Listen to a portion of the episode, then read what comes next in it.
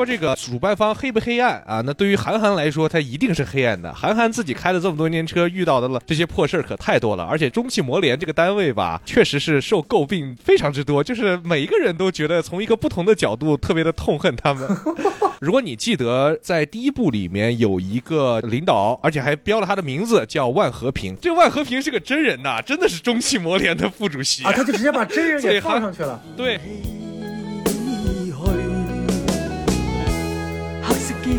好，欢迎收听新的一期什么电台，我是小宋老师，我是王老师。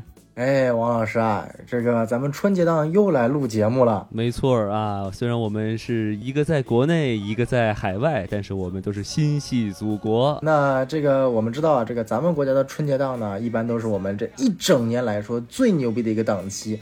那也很好奇，王老师啊，您这个在海外啊，这个洛杉矶，他能上啥春节档的电影呢？这个时期北美都在上啥片子呢？哎，北美这边就是为了照顾海外华人啊，我们这边也是同步上映了两部电影。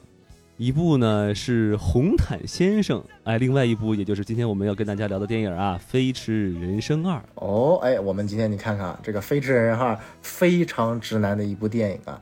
所以说呢，这个我跟汪老师啊，我们俩还不够直男，所以我们今天请了一位特别专业的直男，不是特别专业的赛车这个嘉宾啊，来跟我们一起录这期节目。哎，那我们掌声有请村长托马斯。Hello，大家好，我是村长托马斯啊，我是这个咱们什么电台的专用技师啊，一聊到汽车呀、飞机我就来了。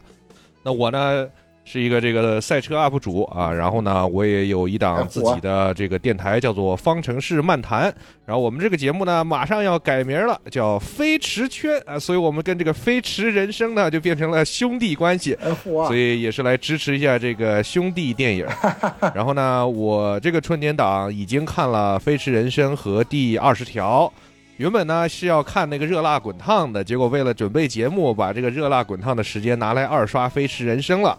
啊，那我也很期待这个红毯先生，但是感觉再不去看这个电影就没了啊，特别意外啊。然后呢，我觉得今天主要来的原因呢，是我。《飞驰人生二》啊，这个拍的确实不错，而且我觉得作为一个赛车从业者，呃，这个非常有义务啊，来跟观众们普及一下这里面的一些关于赛车的知识啊，让村长老师用一下他的这个专业知识啊。而且刚才村长老师其实也提到了一些其他的这个春节春春节档电影，其实我也差点儿去看这个《红毯先生》啊，因为本来这个要被这个孔老师拉着去录《红毯先生》的这个呃影评嘛，然后。为此呢，我还专门被强迫看了一部叫《方形》的两个半小时的这个文艺片啊，看得我非常非常痛苦。结果到了那个那边一看，嚯，这个看《红毯先生 》。还要有这个，还送奶茶哇！然后关键旁边还有真的给你铺着红毯，然后还有这种这这个呃海报啊、聚光灯啊，就弄得跟真真似的啊。然后《飞驰人生》就非常低调，就是一个正常的电影在电影院里放。反正觉得好像这个红毯先生的这个宣发在这个海外好像是格外的使劲。哇，哎，这个特别有意思啊，王老师，因为这个你可能在国外不大清楚，国内今年春节档的这个厮杀非常的激烈啊。然后您看的这两部电影在国内的宣发阵仗是完全不一样的。目前这个《飞驰人生二》啊，属于绝对的第一梯队啊，跟《热辣滚烫》还在这个互相厮杀呢。红毯先生呢，啊，票房甚至都打不过《熊出没》，是在整个春节档的影片当中的末尾梯队的。但好像在国外啊，好像这个红毯先生的宣发阵仗和效果是比《飞驰人生二》要更强的，这也挺有意思啊。如果大家之后可以等我们。啊，今天如果没记的话，应该就是我们录制节目当天的下午，红毯人生的呸，红毯先生的这个呃节目就会上线了啊。这个确实是一个我觉得从观众的挑选层面来说非常不适合春节档，但是很契合国外电影这个，尤其是一些呃国外的电影向的粉丝的一部一部作品。呃，嗯，非常有意思的是，这个我春节档呢也是昨天啊，终于把五部比较好的电影都刷了一遍了。然后整体感觉呢，其实我觉得真的这是一届非常非常卷的春节档啊！我我个人觉得是我看的这五部嘛，没有一部是传统意义上所谓的烂片。我这边给到最差的成绩的也是这个《我们一起摇太阳》，它也不是影片本身的质量有多差，而是我真的不想在大过节的看一些绝症患者的一些一些故事啊。尽管是一个 happy ending，当然这里插播一下。这个曾经我在春节档前瞻节目说，如果我们一起摇太阳里面的两个主角都没死，我就要倒立。结果呢，他确实俩人都没死。那这个 我呢就把得癌症了还没死啊？对，做了手术呢。反正你可以可以去看看电影，对吧？反正是个 happy ending，不然他也不敢在春节档上。不，一听就不是韩国电影的路数哈。没错，没错，没错。所以呢，这期节目在上线的时候呢，会在评论区。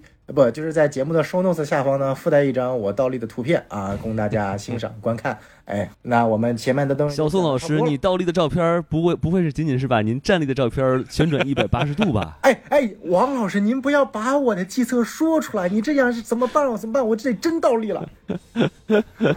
哎，这个这个，王老师太狠了。哎，好，嗯，那我们还是言归正传，聊回我们今天的这样的一个主要话题，还是《飞驰人生二》这部电影啊。那首先呢，还是跟大家简单的介绍一下这部电影的这样的一个主要的信息。那我们的主创阵容呢，就不用多介绍了，韩寒导演、韩寒编剧和一众基本上跟第一部差不多的这个主创班底啊，啊，韩寒啊，呸，这个沈腾啊，这个尹正啊，啊，这个张本煜啊，然后包括大家一众熟悉的这个演员，都基本上都有回归，然后也有一些新的演员，像范丞丞啊，啊，这个孙艺洲啊等等年轻的角色。然后这部电影呢，目前我们录制的当天是大年初四的早上，票房已经突破了十一个亿，然后跟整个春节档的头把交椅《热辣滚烫》呢，中间差了不到一个亿啊。《热辣滚烫》毕竟还是有强烈的这个贾玲效应啊啊，所以说它的这个票房后续的发酵应该会更好一点啊。那《飞驰人生二》是保持了春节档大年初一第一天的日冠，然后第二天就被《热辣滚烫》稍微拉开了点差距。从评分角度呢？哎，飞驰人生二特别恐怖啊！因为大家如果记得飞驰人生一的豆瓣最终成绩，目前是定格在六点九分的，我觉得相对来说也是比较符合第一部的这个成绩啊。没有想到第二部开分居然达到了豆瓣八点零分，然后现在跌到了七点九分。八点二，我那天第一天看的时候我都不敢。哦，是八点二是吗？对。我靠，那好像是有点过分了。当然，现在跌到了七点九，我觉得这部电影可能最终大概在一个七点五分，是一个比较比较正常的一个成绩吧。嗯啊，然后那既然我们聊到了评分呢，哎，那我们就进入了喜闻乐见的主播评分环节。那我们让我们有请哎王老师先来做一个评分。咱们在洛杉矶看了一部赛车电影，有什么感受？哎呀，这个洛杉矶啊，也都是大家所所知道这个什么赛车之都是吧？那些什么《速度与激情》啊，很多都是发生在我们这个地方。哎，但是王老师在洛杉矶生活了这么多年，其实对赛车毫无了解，甚至于，甚至于我在看。呃，《飞驰人生二》的前几天我才把第一部给刚刷了，临时抱佛脚啊，没错。然后那个对，但是看了之后发现这个确实挺值的，因为我感觉依旧其实已经算是一个成色不错的这种赛车题材的电影，然后也也让我这种赛车小白对赛车的一些术语啊、一些技术啊就挺感兴趣的。虽然一的时候里面有那种很长很长那些呃那个专业词语嘛，然后感觉听着一头雾水啊，呃，但是还是。感觉是受受益匪浅，然后这个第二部看的时候呢，感觉观感明显比第一部要，呃，亲切了很多。首先就是它有很多和第一部的呼应，其次呢就是它里面的专业术语用的要少了很多，所以让我们这种小白看着真的舒舒服很多。嗯，对，然后并且就是这个王老师作为什么电台里面岁数最大的这个这个人啊，已经是算是步入中年的一个一个主播，然后看到这种叫。也是中年人的这种烦恼啊，自我救赎啊，自我和解呀，看的真是很有共鸣的。王老师是不是跟张弛一样大？嚯，这个我们 张弛在电影里面应该是 第一部应该是三十二岁，五年后就是三十七。嗯嗯，我们这个个人隐私啊，我们就不透露啊。但你说的是对的，就差不多差不多一个年龄段啊。哎呀，我什么时候才才能成为洛杉矶之土呢？是吧？哎，真可惜了。嗯，不如成为枝干吧，是吧？然后，嗯，没错，嗯，然后呢，我我看之前呢，其实我注意到这个名字啊，就是这个范丞丞，因为我对他了解虽然不多啊，但我知道他大概是个那种流量明星啊那种感觉，所以我一开始是不抱一些期待，甚至于就有点点小反感啊，因为毕竟之前有很多这种流量明星给大家很不好的这种呃印象，然后结果看完之后呢，我觉得就是说比某一博是吧要好很多，对吧？虽然就是。也不是特别特别惊艳，但就是说，对于这个角色来说，我觉得至少是一个及格分，对，我觉得这个也算是一个不错的一个点。然后，但是给我给打给四颗星啊！这个电电影之所以要刨一些呢，就是我觉得它的那个喜剧的桥段啊，我觉得还是有点欠缺。然后具体为什么呢？我们可以到后面再说，好吧？我先把这个时间呢交还给另外两位老师。哎，好，那我们来听听这个专业的这个车评人啊啊，我们不是影评，是专业的车评人，汽车人是怎么评价这部电影的？哎。哎啊，我觉得这个电影呢，呃，质量上面来说，我会给一个四颗星，啊，然后呢，但是我认为啊，他对这个 中国赛车事业的推广，尤其是对我自己事业的帮助 也挺大，所以我得再给他。加一颗星，所以我给他一颗五星。厉害了，这个不愧是兄弟电台是吧？没错，兄弟电台支持一下啊！哎，这带有明显的这个利益倾向性啊！这个这个这个，对，对，嗯，没错没错，我就属于把 logo 贴到赛车上了，所以说不了坏话，还是会说的，还是会说的啊！哎呀，特别好，特别好！哎，那既然我们今天有了一个五星的满分打分了，那就让我来打分了。这个我觉得这个这部电影呢，从整体的影片的本身的制作质感上来说的话，我还是能给到一个三星半的一个成绩的，啊，这个其比热辣滚烫还是要高半颗星的啊。同样都是这个外行转内行暴打内行的典范呢，韩寒呢还是有前面几部电影的这样的一个铺垫，相对来说从创作的质量和电影的完成度来说呢，比贾玲的水平还是要高一些的。然后我个人觉得它整体比一的质感确实是要好了不少。当然了，也有很多原因，是因为《飞驰人生一》啊，我跟王老师一样，也是在非电影院的这个电脑上，我是在 B 站上看完的啊，配合着弹幕一起看，有种非常奇怪的感受啊。然后 那《飞驰人生二》在电影院看，确实是有相对来说不一样的一个视听的一个震撼啊，这是第一点。然后第二点呢，我觉得。这部电影也非常有意思啊，这个不能算是优点，但是是一个非常韩寒的一个特征啊，就是这是我非常非常少见的一部，所有的主要演员，不管是主演、配角，甚至是群众演员，只要是有台词的，就没有一个女性啊，这跟我们的呃春节档头把交椅热辣滚烫作为一部女性主义的电影呢，形成了鲜明的对比。所以在目前国内的这样的一个宣发舆论阵地呢，掀起了热辣滚烫粉丝和飞驰人生二粉丝一场旷世持久的骂战，似乎回到了我们去年《满江红》和《流浪地球二》的旷世持久的骂战当中了。啊，也是非常非常的有意思。哎，希望大家这个豆瓣豆瓣打分要冷静啊，不要给对方评差评啊。没错，没错，没错。哎，也不要清一色的都是。我看那个豆瓣前两天啊，这个真的是不是一星差评就是五星好评啊，就反正不是对方来的黑子，就是自己的水军，也是也是够够奇葩的。哎，其实刚才小松老师说到这个《飞驰人生一》啊，其实我也是最近刚补的嘛。然后，哎，我补的时候。那部电影是我是在 YouTube 上看的，它只有一个半小时，它有非常非常明显的剪辑痕迹，于是好多剧情我都拼不上。然后直到我是看那种网上五分钟讲电影，我才知道就是他那个儿子怎么来的。我看那版本都没有，贼逗啊！我们像刚才其实也是大概给这个电影评了一下分嘛。那我们其实现在也可以说一说，如果现在的朋友呃听到这里还没有看呃呃这部电影的话呢，我们可以给您帮您做个决定要不要去看啊。反正对于我来说呢，我觉得这部电影呢非常适合那种嗯。大概是三十五岁以上啊，然后呢，自己想做的事情还没有做成啊的去看，你能从里面看到自己的影子，你能跟着主人公一起经历起起伏伏，然后和自己和解，然后带着满满的正能量离开这个电影院。所以我非常真诚的把它推荐给我的同龄人啊，无论您是很成功，还是比较成功，还是不是很成功，都是很适合看。另外老师，另外两位老师，你们怎么推荐呢？呃，这个我严重不同意王老师的话。哎，什么叫做三十五岁以上？哎，我们十五岁的也是可以一事无成啊，也是可以看这部电影啊。宋老师，您还是去评《熊出没》吧，您还是。啊，对这个这个，但凡觉得就是，我觉得其实这部电影啊，跟《热辣滚烫》的，呃，其实它的受众是同样的，甚至我觉得在某种程度上，两部电影的内核是有一定的相似性的，所以我觉得。啊，第一个无非就是非常喜欢看沈腾的人来说，这部电影是实打实的含糖量确实是很高的啊，甚至说是满满满格的。就只有沈腾啊，有没有沈腾不在的场景，我都想不起来。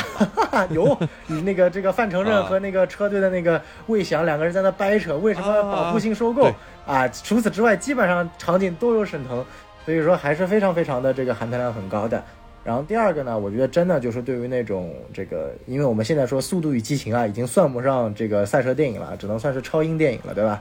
啊，这个所以说，呃，想真真正正感受那种速度与激情的赛车以及热血运动爱好者呢，我还是特别期待，就特别推荐去看这部电影的。啊，韩寒毕竟作为一个职业赛车手，他的一个呃，对于赛车这项运动的一些镜头把握和一些燃点的设计呢。嗯，不，还是我觉得比较有有有有质感的，这是我对这部电影的一些推荐的地方。嗯，孙正老师呢？我是觉得呢，其实我虽然还没有看《热辣滚烫》哈，大概也了解一下剧情。这《热辣滚烫》和《飞驰人生》呢，其实归根结底都是体育励志题材。这个题题材呢，其实对于任何人都是一个很能够。呃，有共情的这个这个内容。那刚才这个你们俩都说什么？不管是中年人还是青年人，这个人生失意了就去看，感觉像人家去看了就代表人生失意了一样，会给人家劝退，人觉得自己生活挺好的，那我就不用去看了呗。没错，对。但是我觉得呢。这个人呢，永远可以更努力，永远可以更好，所以他适合所有的人去看，对吧？无脑吹，我们这期，哎，我们这期节目绝对没有收《飞驰人生二》的这个这个这个这个这个赞助啊！天哪！但是这个方程式漫谈收没收，我们就不确定了，建议明查啊。可以可以可以，难怪要改名呢。好，那我们刚刚也是简单的给大家推荐了一下这部电影的一些卖点啊，包括一些合适人群。那我们就正式进入这部影片的这样的一个点评环节了，也是画一条浅浅的剧透线啊。这个到现在为止还没有看这部电影的人呢，就赶快去电影院春节档还有点时间，赶快看，对吧？那我们就开始聊一聊了。首先呢，我们还是聊聊这部电影的优点。哎，王老师，您刚看完了之后觉得有什么优点呢？呃，我觉得就是。最明显的一点是沈腾的演技，啊，因为我觉得对于，呃，对于我来说呢，说到沈腾，我能想到的很多都是他的小品，对吧？然后他的这个之前演的那些就是舞台剧或者话剧，呃，风格更浓的那些电影，比如说像这个《夏洛特烦恼》啊之类的。然后呢，这次一看，虽然就是在呃故事的前半段。呃，还是这种嘻嘻哈哈的时候呢，感觉还是那个腾哥，但是到了后面他呃准备去那个呃训练自己的时候，然后他当他就是嗯发现自己的那个前锋，然后又发现就是主办方是如此冷漠，不愿意给他证明的时候，他所表达出的那种委屈、那种痛苦，呃，还有痛苦之后的那种自嘲，然后真的是。给人很深的那种感受，所以我觉得这个电影最亮的一个点，我觉得就是沈腾的演技。呃，我不知道两位老师怎么看这点。呃，我觉得你说的有道理，很好。而且沈腾呢，其实，呃，我认为沈腾最大的优点是他在拿捏那些，呃，当一个喜剧人物遇到一些比较大的挫折的时候，他的那个感情的表达，能够让你感觉到他的内心的痛苦，但是呢，又可以通过他各种各样的喜剧方式来让你觉得有一种。呃，舒缓不会让你觉得心情过于沉重。然后我觉得在这个电影里呢，啊，他也能够非常深刻的理解一个赛车手遇到这种事情的时候的那种绝望，啊，以及如何这个去应对他的心态。所以我觉得沈腾的表演确实是一个很大的亮点。包括刚才这个，呃呃呃呃，王老师也说这个范丞丞的这个角色呢，虽然说可能演技上面还是比较青涩，但是他这个角色的设置。呃，跟他的这个演员的人物形象还是比较契合的。但我觉得跟那个王一博对吧，演那个无名呃无名的时候，其实挺像的，就属于导导演给他找到了一个很适合他气质的角色。所以我觉得这也是啊呃，说明韩寒已经有一定的这个调调教演员的功底了，这也是不错的。没错，我我觉得范丞丞这个角色就是一个愣头小子嘛，而且他的这个角色其实也没有很多的对白，没有很多的那种需要哭啊，或者需要表达很复杂的感情啊，所以就是说，他我我我我觉得可以归功于就是一个是导演的调教，另外一个就是这个角色 也是比较适合这种，呃，可能演技不是这么好的人去去演。相比于王一博，以后我觉得这会成为一个套路式的流量明星转型电影演员之路。嗨，王一博的那个角色，我觉得其实他这个诠释的，你想他是一个地下党嘛，对吧？然后，但是他表演就是一直一直是一种面瘫脸，我觉得说实话是不是很合格的？呃，对。然后呢，但然后然后当间谍面瘫脸不是不容易被发现吗？我是觉得挺合适。好嗨，那您您那您对于这个间谍的要求有点低是吧？啊。我们对，哎，咱说回沈腾哈，我我就我我觉得就是刚才我说那个戏，就是就是当他跟那个主席郑恺演演的那个角色的时候，然后他对方不是很冷漠嘛，然后沈腾就是一边一一开始先很愤怒，然后慢慢慢慢就是委屈，然后就开始默默的开始哭，呃，然后反正我我的我在现场在美国这边看的时候，就我周围也能听到，就是周围有些人在默默的一块抽泣，尤其是。我是刚看完一，然后我再再然后再看二，马上就来看二。然后他在一里面就是是拼了命的，虽然他没有最后没有死啊，但他已经已经是用那种拼命的方式去，呃，获得这个第一。然后结果不但没有被承认成呃这个成绩，还被污蔑有这个非法改造这个车的这个嫌疑。这个莫大的这个委屈，我觉得确实是，呃，能能透过荧幕传达到我这边的啊。所以我觉得就是。腾哥，这个作为一个喜剧演员啊，让这样这让他演起正剧来也是杠杠的。没错，没错，这个我还是觉得特别有感受的。就是我们先说演技啊，就是我觉得怎么说呢？沈腾在我这里一直演技他是属于一个很高级别的。就是沈腾和马丽这一对搭档呢，就看起来他们以前都是演一些相对来说不需要太需要演技的这些呃小品式或者喜剧式的这样的一个角色，但其实两个人的演技都还是非常非常的深厚的。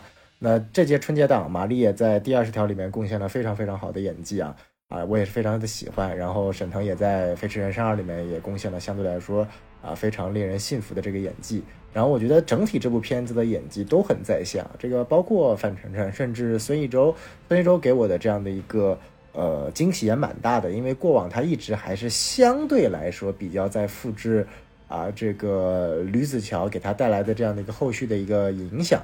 包括最近的这个年会不能停，他这个角色也是属于那种玩世不恭、花天酒地的这个边缘小搞笑人物的这样的一个角色。那这部里面呢，尽管还是一个相对来说偏搞笑轻松的人物，但是他啊所赋予的这样的一个人物的复杂性和多样性呢，我能看到他有不同程度的一些进步。所以说这部电影可以看到，作为一个呃全男性班底的一个阵容呢，至少在演技层面。我觉得还是过得去的啊，让我觉得还蛮有意思的。这个是我觉得看这部影片当中就是演技部分特别好的一点。然后我觉得一个有一个很有意思的一个现象，就是说，如果我要谈这部电影的优点呢，首先我们就不得不谈这个房间里的大象啊，就是在第一部的结尾，我们大家都觉得沈腾那个角色肯定是死了嘛，对吧？张弛，或者或者至少是韩寒当时在写第一部的时候，至少我个人认为他的结局就是想把他写死。但是大年初一嘛。这个过年呢，把主角写死不好，所以就给了一个梦幻般的结局，然后结果就莫名其妙，在今年春节档又上了第二部。那结果影片其实一开始效率奇高的就告诉你，哎啊摔了，整体粉碎性骨折，这个差点命就会来，但是成绩取消了，然后。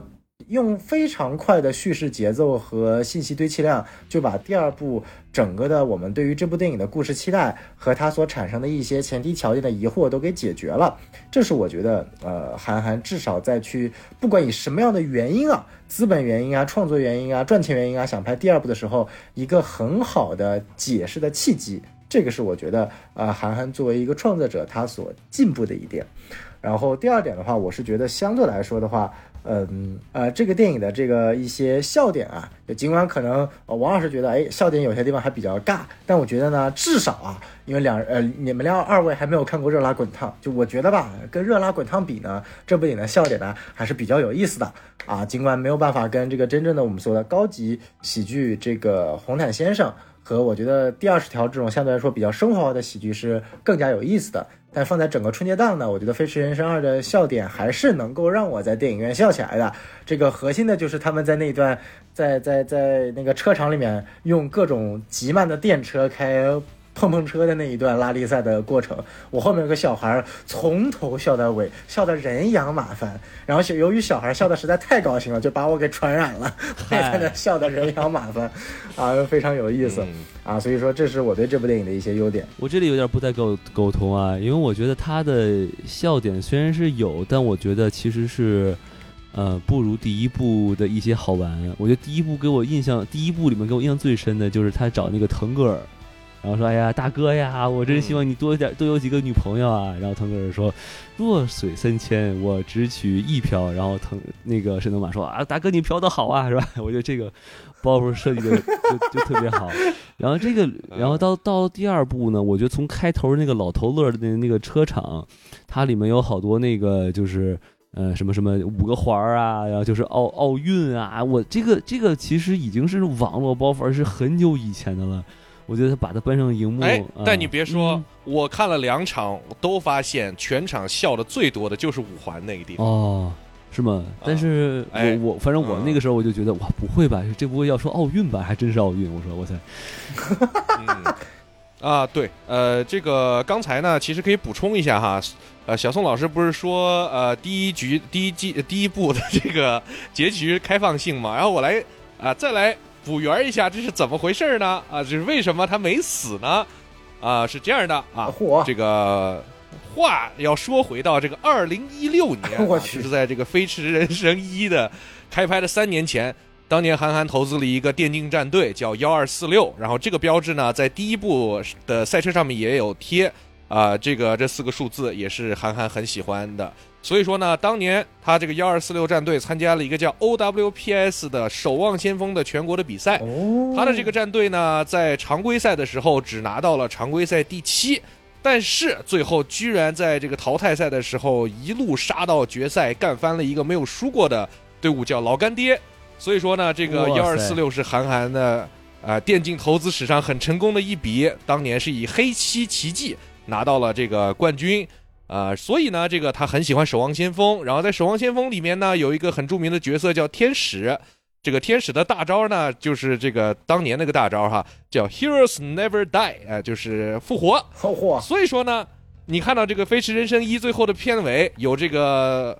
这个天使突然出现了，突然进入了守望先锋的情节，然后这个天使大喊了一声 “Heroes never die”，然后张弛就复活了。你看这个剧情是不是就连上了？哇，原来还有这层意思呢！还有还有游戏植物呢。我是现场看的，我我我记得太清楚了，因为就是我干啥，韩寒就跑来干啥，我也不知道他为什么老跟着我。啊，原来如此。行，这个这个梗补充的啊，了解了解。好，那那个村长继续说关于这部电影的优点。对，那我认为呢，这个电影的优点还是很多的。呃，我们随便说几个点哈。首先是我呢，但是我跟他开玩笑啊，是我这个韩寒并没有跟着我，哎，是我呢，确实从小也很很喜欢韩寒。我现在自己做创作呢，我觉得我的这个呃写作风格也会蛮受他的影响。我也看过他所有的书和电影，但是我的感觉呢，就是他写文章、做电影，其实有一个很大的问题，一直以来就是写的特别的散，让你很难记住里面出现的人物或者是剧情。就这一点来说，我觉得是不如郭敬明的，对吧？大家对什么顾里呀、什么脑袋上浇水呀这种这个撕逼的剧情呢，总有很强的记忆点。但是呢，我认为从《飞驰人生》开始啊，这是韩寒的第一个，至少让我对于某一个角色，比如说这个张弛，以及这里面发生的这个事情，就是呃所谓的这个巴音布鲁克拉力赛，让我第一个是很有记忆点的这么一个故事。我认为这是韩寒的一个很大的进步，也是这个电影的优点。那就是第二点呢，就是他发挥了自己的非常非常非常好的对于这个赛车这个运动，因为自己的理解，再加上他的这个呃用文学的创作的方法来拿捏它。我记得呢，小宋老师，你在那个春节呃前瞻的时候，哎，说了一句话，我记得特清楚。你说韩寒是一个专业的作家和业余的赛车手。哎啊，这个呢，我就是来兑现小宋老师的 啊。韩寒呢，首先他确实是一个，完蛋 哎，你看这个被专业人士拿捏到了。呃，韩寒呢是一个专业的赛车手，他到底有多专业呢？我们后面再聊。但是呢，他在这个电影里面确实使用了很多的只有专业赛车手才能。想到的一些剧情的设置，比如说他在最后的情节里面有一段这个拉力呃赛车两辆轮对轮在比赛的这个情节，这个情节在一般的拉力的这个比赛里面是几乎不会发生，但是理论上来说是可能发生的，因为两辆车这个争斗肯定会比一辆车拍起来更有意思，所以他是通过一个比较不太可能的情况啊，但是找出了一个可以让这个剧情更加的激烈。的方式，所以这段很好。再加上呢，他像这个沈腾，在开的这个路上，他说这个呃，因为气温过低，需要提升这个发动机的温度，呃，而去撞了那个石头。这种呢，也是一个非常技术性但是很合理的剧情啊。比如说，举个例子啊，这种事情呃也在赛场上发生过。这个车神塞纳其实当年呢就干过什么呢？他为了夺冠啊，他把那个散热口就用胶布给贴上，为了让这个发动机能够更快的达到工作温度。然后呢，达到了之后呢，他还需要在比赛过程当中把这个安全带解掉，自己用手再把那个嗯这个胶布给撕掉。这些都是在。呃，赛车比赛当中确实是呃有合理性的一些桥段，然后呢，我还很喜欢他在这个最后冲线之前啊，他看到了自己五年前的那辆车的轨迹在他的身前，然后两辆车合二为一。这个呢是一个在赛车游戏里面特别常见的，叫做 Ghost Car 幽灵车。嗯，一般呢就是你最快的那一圈的成绩的那个、那个、那个、那个呃那个车，然后呢，你一般在玩游戏的时候都会看着那一圈的成绩，就是为了超过它嘛。这个是在赛车游戏里面很常见的设置，但是放在电影里面呢也是很契合，是一个对于自我超越呃的这么一个意向的显示，所以我觉得这也是一个非常好的拿捏的很精准的这么一个叙事的方式。呃，还有什么呢？比如说，我觉得他对于最后一段的这个拉力，呃，在过那几个弯的时候呢，突然把这个引擎的声音去掉，变成了一段钢琴优雅的钢琴声。这一点呢，我也很喜欢，因为其实，在赛车比赛当中，最重要的是要拿捏到过弯的这个节奏。一旦你每一个弯都走得很顺的话呢，你的成绩一定会很好。而这个音乐呢，在这里面，因为它非常的呃弯转流畅，然后其实它是一个很类似的概念，就是你的音乐一旦顺畅了，就相当于呃代表了你的这个走线走的也非常的顺畅。这几个点呢。啊，都是我很喜欢的。然后还有一个最后一个点呢，我想提一下的，就是我认为啊，这个电影是一个非常好的商业上的成功。啊，我甚至觉得这个电影估计还没有上映的时候就已经把投资收回来了，因为你会发现里面对吧，这辆奥迪的赛车特别之明显，但是又不是很突兀啊，因为它毕竟是剧情需要，所以我认为这是一个非常商业上的成功。这也可以作为它的一个优点，因为。影视行业这两年不是寒冬嘛，对吧？那这样的赛车电影其实更好拉投资的，不管是奥迪啊，还是这个，不知道各位有没有发现，有几个很明显的这个美孚一号润滑油，再加到发动机里面的这个镜头，还有他们的 logo 啊，我觉得这些都是懂赛车的人又懂电影的人才能够非常好的把这些结合在一起的元素。哦，哎呀，这节点确实啊，就是作为一个只懂电影完全不懂车的人来说呢，学到了很多。哎，那这个确实可以作为这部电影很多的一些优点啊。那刚刚我们也聊了非常多的优点，但是啊，为了不让这期节目呢太像一期由《飞驰人生二》赞助的节目呢，我们还是要进入惯常的开始咒要惯常哎嚯！好，因为这部电影呢，尽管我们知道它有很多赛车上面的一些呃优点，行业上的一些特性，但是从影片的剧作上层面来说，我觉得可能还是会存在一些呃相应的问题啊。我们看王王老师，你会觉得就是你在看这部电影的时候，你感觉最大的问题是啥？我觉得最大的问题是它作为一个喜剧电影，但它其实的喜剧桥段并不是很逗，而且呢，他用了一些那种很老的网络段子嘛，比如说像那个五环啊，那个其实就是一个很老的一个呃一个段子。当然我不知道，就是反正在我看的时候，反正似乎反应不是很好。不知道村长老师，你们那边看的反应怎么样？呃，我同意你的点，我也是一个对于网络梗非常的呃呃呃敏感的人。但是啊，说实话，我看了两场五环那个点，这两场都是笑的声音最大的，所以你不得不接受，你要面对的是一个五十亿票房的市场的话，你可能确实得考中考虑大众的这个审美和这个笑点。有的时候，互联网的记忆并不是永恒的，是吧？嗯。对，然后这其实他的这个笑点，其实，在第一部其实就很明显，在第一部他其实有很多的包袱都是用那个预期违背来铺的嘛，比如说像他们在那个呃沈腾去考科目二的时候，然后那个就是跟那个教官说啊，我要我要准备好了，我要开快车了啊，然后结果一脚油油门车就爆了，然后就这种的方式，我我记得我没有记错的话，在呃《飞驰人生一》里面，大概这种结构的包袱用了将近四五个包袱都是这么弄的，有点审美疲劳。然后呢，这次呢，我觉得他确实没有用预期违背很多，但是相比较就是包袱的这个，就是网络包袱多了，并且包袱的密度也也少了很多。比如说像那个呃那个什么什么王啊土啊干啊什么的，这其实也是一个挺老的一个东西嘛。虽然用到那个地方确实恰到好处，但我就就是说。它的这种原创的这种包袱就不是让我很满足，毕竟是，呃，含糖量这么高的一个电影嘛，所以对它的包袱其实期待也就比较大一点点。呃，对，我觉得像一头一尾，你刚才提到的两个驾校的梗，确实都是大家已经满世界都已经看过的一些梗。但是我觉得呢，就是尤其是头上的那个，呃，拉那个呃把呃把那个座椅扶手放倒，这个我觉得确实有点尬。对对对，啊，但是也是个就是结尾的那个。对，那也是个网络包袱。但是结尾的呢，那个就是坐到副驾直接考试失败，这个呢，我觉得虽然也是个网络梗，但是它在用在这里会呃有更强的合理性，因为他之前一直在当领航员嘛，只坐过副驾，所以跟剧情上有一定的衔接，还好一点。但是依然是两个非常广泛的网络梗再拿来二次利用，我觉得作为一个这个喜剧作家出身的韩寒来说是。呃，对他的要求比较高嘛。喜剧作家是韩寒是喜剧作家吗？韩寒，哎，其实这里就可以说到一些他的这个。我认为他的一些缺点哈，就是，呃，他的文章呢总是会巴拉巴拉巴拉说完了之后，会有一些幽默的桥段。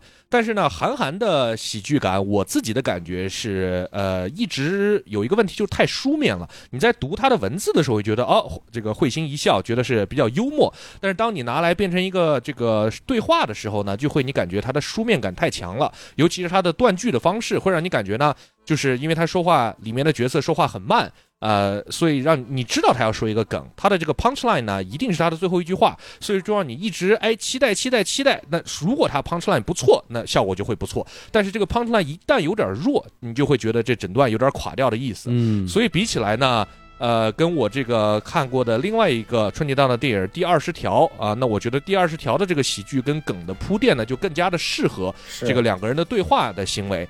但是我觉得这个更重要的原因，可能是因为《第二十条》里面两个东北人巴拉巴拉巴说话的这个速度特别快，量特别的大。我一直觉得这个东北喜剧呢，就是量变产生质变，他就巴拉巴拉巴拉巴拉说一大堆，所以里面的一些很。呃，搞笑的情节就会呃，这个词语就会更自然，所以这个是我觉得就一个 conversational 这种对话性质的喜剧跟韩寒的书面喜剧之间的一个区别。反而呃，沉浸在电影上的话，我觉得对话性质的会更好啊。对，反正听说韩寒的这个幽默都是那种冷幽默嘛，反正就很多会不是很好笑。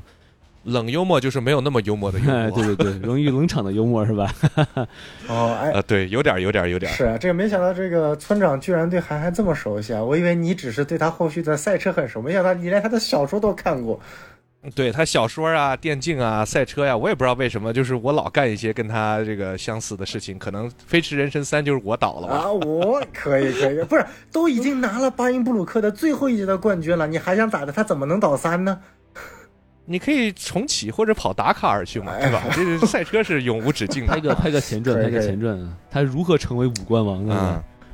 飞飞驰人生不是确实在拍那个电视剧版嘛？然后包括它其实里面埋了一些彩蛋啊，什么都是有一些。它居然还有电视剧版？它拍应该快上映了吧？反正有一个电视剧版，讲的是反正就是这个故事两两两部电影之间的一些剧情，好像。而它里面其实还埋了一些彩蛋，可能是后续可以。呃，拍一些这个 spin off 衍生剧，像那个有一个于适演的那个角色啊，呃，啊是剪进去了还是没剪进去？反正他演的是就是三年前还是四年前的一个叫独狼啊，他也是在这个巴音布鲁克夺冠了。我觉得这个的话，就是如果想拍的话，应该可以拿这个做一些文章啊。总之，飞驰宇宙。韩寒毕竟是一个很优秀的这个商业文化人嘛，这些都是一些常见的套路了啊。那看来没有想到剧，我以为《飞驰人生二》韩寒就此打住了，没有想到他还要拍一系列的内容，还还还是有点东西的。好，我们这个说个缺点啊，我觉得这部影片在我来说最大的缺点呢，就是我尽管啊总体这一部比上一部我更加喜欢。呃，我不知道两位老师有没有这么的一个感觉，就是我觉得第一部呢，他并没有把所谓的他的一个竞技体育的对手做成一个坏人。呃，黄景瑜饰演的这个人物呢，也是一个非常尊重张弛，也给了张弛很多帮助。然后最后其实呃，整个故事没有 focus 在呃要战胜对手，而是要战胜自己的这样的一个角度。那第二部呢，选择把第一部当中给予张弛帮助的叶教练这个角色。呃，没有任何理由的，或者说相对来说没有太多铺垫的，迅速转变成一个反面角色，就演到中间，我还觉得他最后会醒悟，或者说其实一切只是只是各司其主的无奈。但是演到最后是他妈感觉好像他第一部的内容都是装的，他根本看不起张弛这个人一样，然后又是做小动作，又是用什么假零件，就一堆小技巧，就刻意把他又塑造成一种比较套路式的，呃，商业竞赛呃类型电影当中的一个反面角色了，啊，这个是我相对来说没有那么喜欢电影的一个地方，我不知道两位老师是怎么看，这是叶教练这个角色的。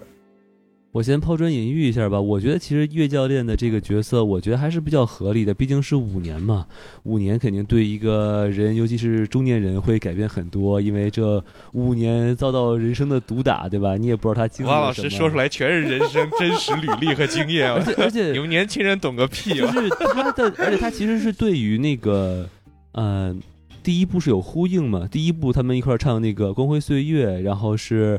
呃，叶教练站叶经，那时候是叶叶经理对吧？他站在那个楼梯下，然后沈腾站在楼梯上，然后呢一唱一和，然后两个人就是心意相通。然后在这一次呢，也是一个楼梯，但是是冰冷的楼梯间。然后呢，这次是叶经理站在楼梯上，然后呢沈腾沈腾站在楼楼梯下。但是呢，当沈腾唱上句儿，下句儿就没有接下来了，只是换来了一个冷笑嘛。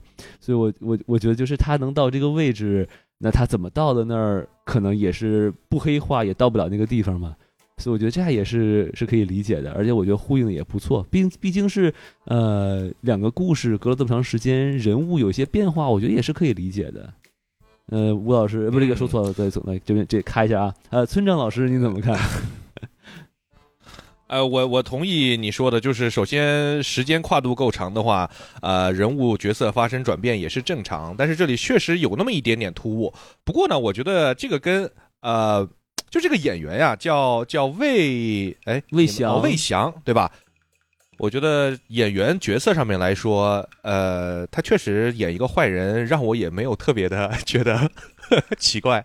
他这个人物形象确实比较适合演反面，而且在第一部时候让你会，反正让我的感觉是，哎，这人看着挺坏的，没有想到是个好人哈。所以第二部他是个坏人了，就啊，果然是个坏人。我就说他不是什么好东西吧，回归不不忘初心，对我就说他不是好东西吧。哎呀，就是因为在第一部当中，他饰演了一个，就是第一部当中他其实有一个反转，让大家以为觉得他是一个坏人，但他最后好像是不惜呃被开除了，也要把那个那个他以前的那个赛车的那个记录数据给到张弛，就是是一个在第一部被从坏人做到好人的一个阶段。然后第二部呢，我觉得，嗯，因为在影片不是宋老师这里我宋老师我这里要打断您一下，那个第一部可没有说他这到底是为什么被开除哦。而且他我知道就是没有说，也交代有交交代了他那个时候的营业压力很大，所以他并并不是可能说是做了什么好事儿才被才被开除的。我觉得那个时候第一部也没说他是个好人。呃，对，没有没有，但是至少他把那个数据给了我，不管他有没有开除他，他至少把那个数据。几年前张弛的数据给到张弛了，这个数据对他最终不管就是那个所谓的打引号的夺冠是有至关重要的作用的，因为他需要以前的数据来进行相应的对照嘛。所以我觉得就是说，至少我不管他是什么原因开除，他是一个被做好的角色，也没有完全做好，因为他本本身答应了半年前答应了他们给他车，结果没有给他，他食言了嘛。所以说他其实也不是完全也可以这么理解啊。啊，但是我觉得这个角色呢，叶教练至少是一个对自己效力的车队或者公司都非常忠心耿耿、不惜一切代价为老板谋利的。从这个角色来角度来说，是一个好人啊！多努力，你知道吗？你要当老板，你不希望招他吗？对吧？所以我就觉得，为什么这一部一开始呢，又似乎好像在做好叶教练这个角色？就是说，他中间提了一句话，就他跟郑恺那个人说，是那个光刻车队拯救了他，给了他事业第二春嘛。就是说，就是给人一种感觉，就是说，其实我不是。就是之后，就是因为大家肯定预想到他肯定要跟张弛有一个所谓的竞争关系嘛。但是那句话让我感到，就是说他不是真的个人层面上对张弛有什么意见，只是大家各司其属，又公平竞争。这样的话，就是一个很正常的一个阶段。但是影片到后半段变成一种偏私人的，你知道吗？就是感觉后半段就是叶教练这个角色做的太差了。他甚至我觉得到最后，因为到了最后，其实说白了有点。当当他的车队已经确实就是一一台车报废，一台车已经拿了第一，然后最后他看着自己昔日的好友又是相当于不要命的在往前冲的时候，他就没有那一丝的回到他当年那一刻的感觉吗？然后这影片也是完全没有，就把他完全做成一个我是能理解的，就是你为我觉得就业压力太大，他可能要被开除了。你为你的你的梦想，我为我的生存呀。那我为什么要牺牲我自己？对我那你怎么不知道他什么上有老下有小，对吧？人家也不容易。哎，可以，哎，知道了，给叶教练拍番外哎可以啊，这个故事就完满完圆满了。哎没错，啊没错，对，这其实我我我就是从剧作，就是从现实角度，我绝对能理解，就是但是从剧作角度，就是说，我觉得给叶教练，就比如说王老师说的，能不能给一点叶教练的背景知识和人物小传，让他看到他自己也有这个这个呃场外的一些人物压力，会让我们也能够。共情到，就是对之后的这种情感，没有必要把叶教练做得这么差。这个可能是我觉得嗯他缺少一点，就是不是这个人物的动机这个我有问题同意，是韩寒在创作的时候缺乏给这个人物一点的呃小传儿。哦 lazy writing，这里 没有人物我还是不同意。我觉得叶教练这个角色啊是一个心理社会实验，就是让大家带入这个角色。当你是这个角色的时候，你会不会牺牲自己成全你的好兄弟？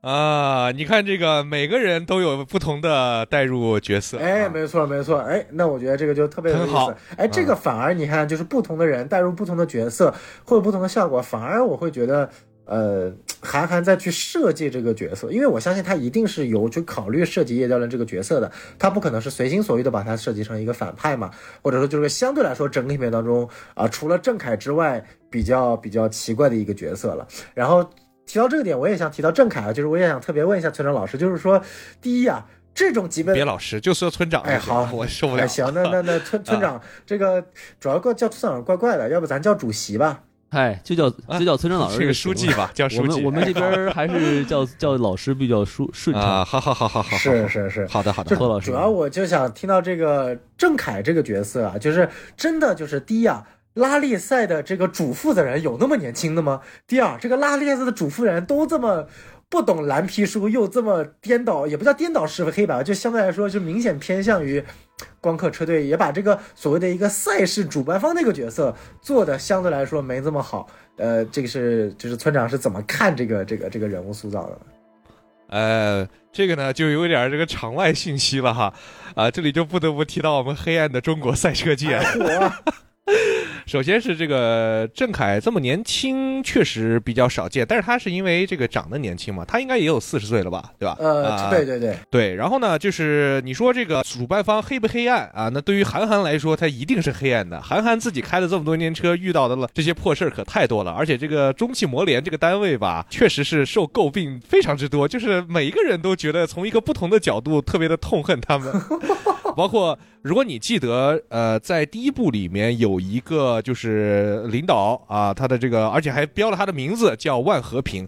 这个万和平是个真人呐，真的是中汽摩联的副主席啊，他就直接把真人给放上去了。对，而且当年韩寒跟这个万和平因为赛场上的一些事情，韩寒觉得自己特别的被这个被搞了嘛，啊，然后离开赛车了之后，就在当场就是跟他的导航领航员竖起中指，对着这个中汽，这是真实发哎，生的。不是孙正老师，你是说那个角色嗯那个演员就是万和平本人，还说那个那个名字是真的不是？那个演员是那个角色是演员演的，但是那个名字哦就是汽联的这个主席确实是。啊、但是呢，估计后来韩寒跟他应该也是和解了，这个所以说才能把他写进电影里面 跟他和解了，所以第二部才没他。我我猜的。哈，我是猜的，我猜的。但是就是韩寒自己这个多年的赛车经历来说，是跟主办方啊、什么什么主管单位啊，那太多的这个过节了。呃，没有车手喜欢。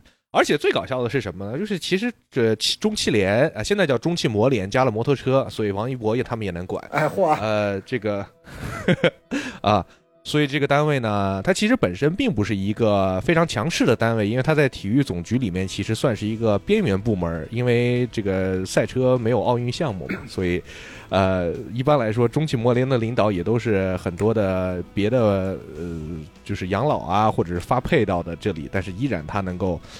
所以可能这也是他不专业的原因的一个重重要来源吧，啊，所以这个是一个实际发生的。韩寒确实对这些主管部门长期有着巨大的怨念，他老觉得自己要是没有这帮人的话，已经，呃，他只拿过一次，呃，这个 CTCC 就是全国的场地赛的冠军，他就老觉得如果没有这帮人的话，估计已经是两冠王、三冠王了。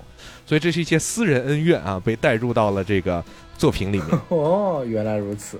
哎，那那那这么说，郑恺这个角色倒是有比较大的这个，但是确实让观众会觉得有点刻板。你为什么对他是他是如此的纯粹的邪恶，有点摸不着头脑？但你要不知道的这些情况的话，哎哎，这个韩寒把自己对于对于这个行业主管部门的怨念改编进了一部商业电影当中，大家既赚了钱，观众又看得开心，又狠狠的骂了自己当年的仇人。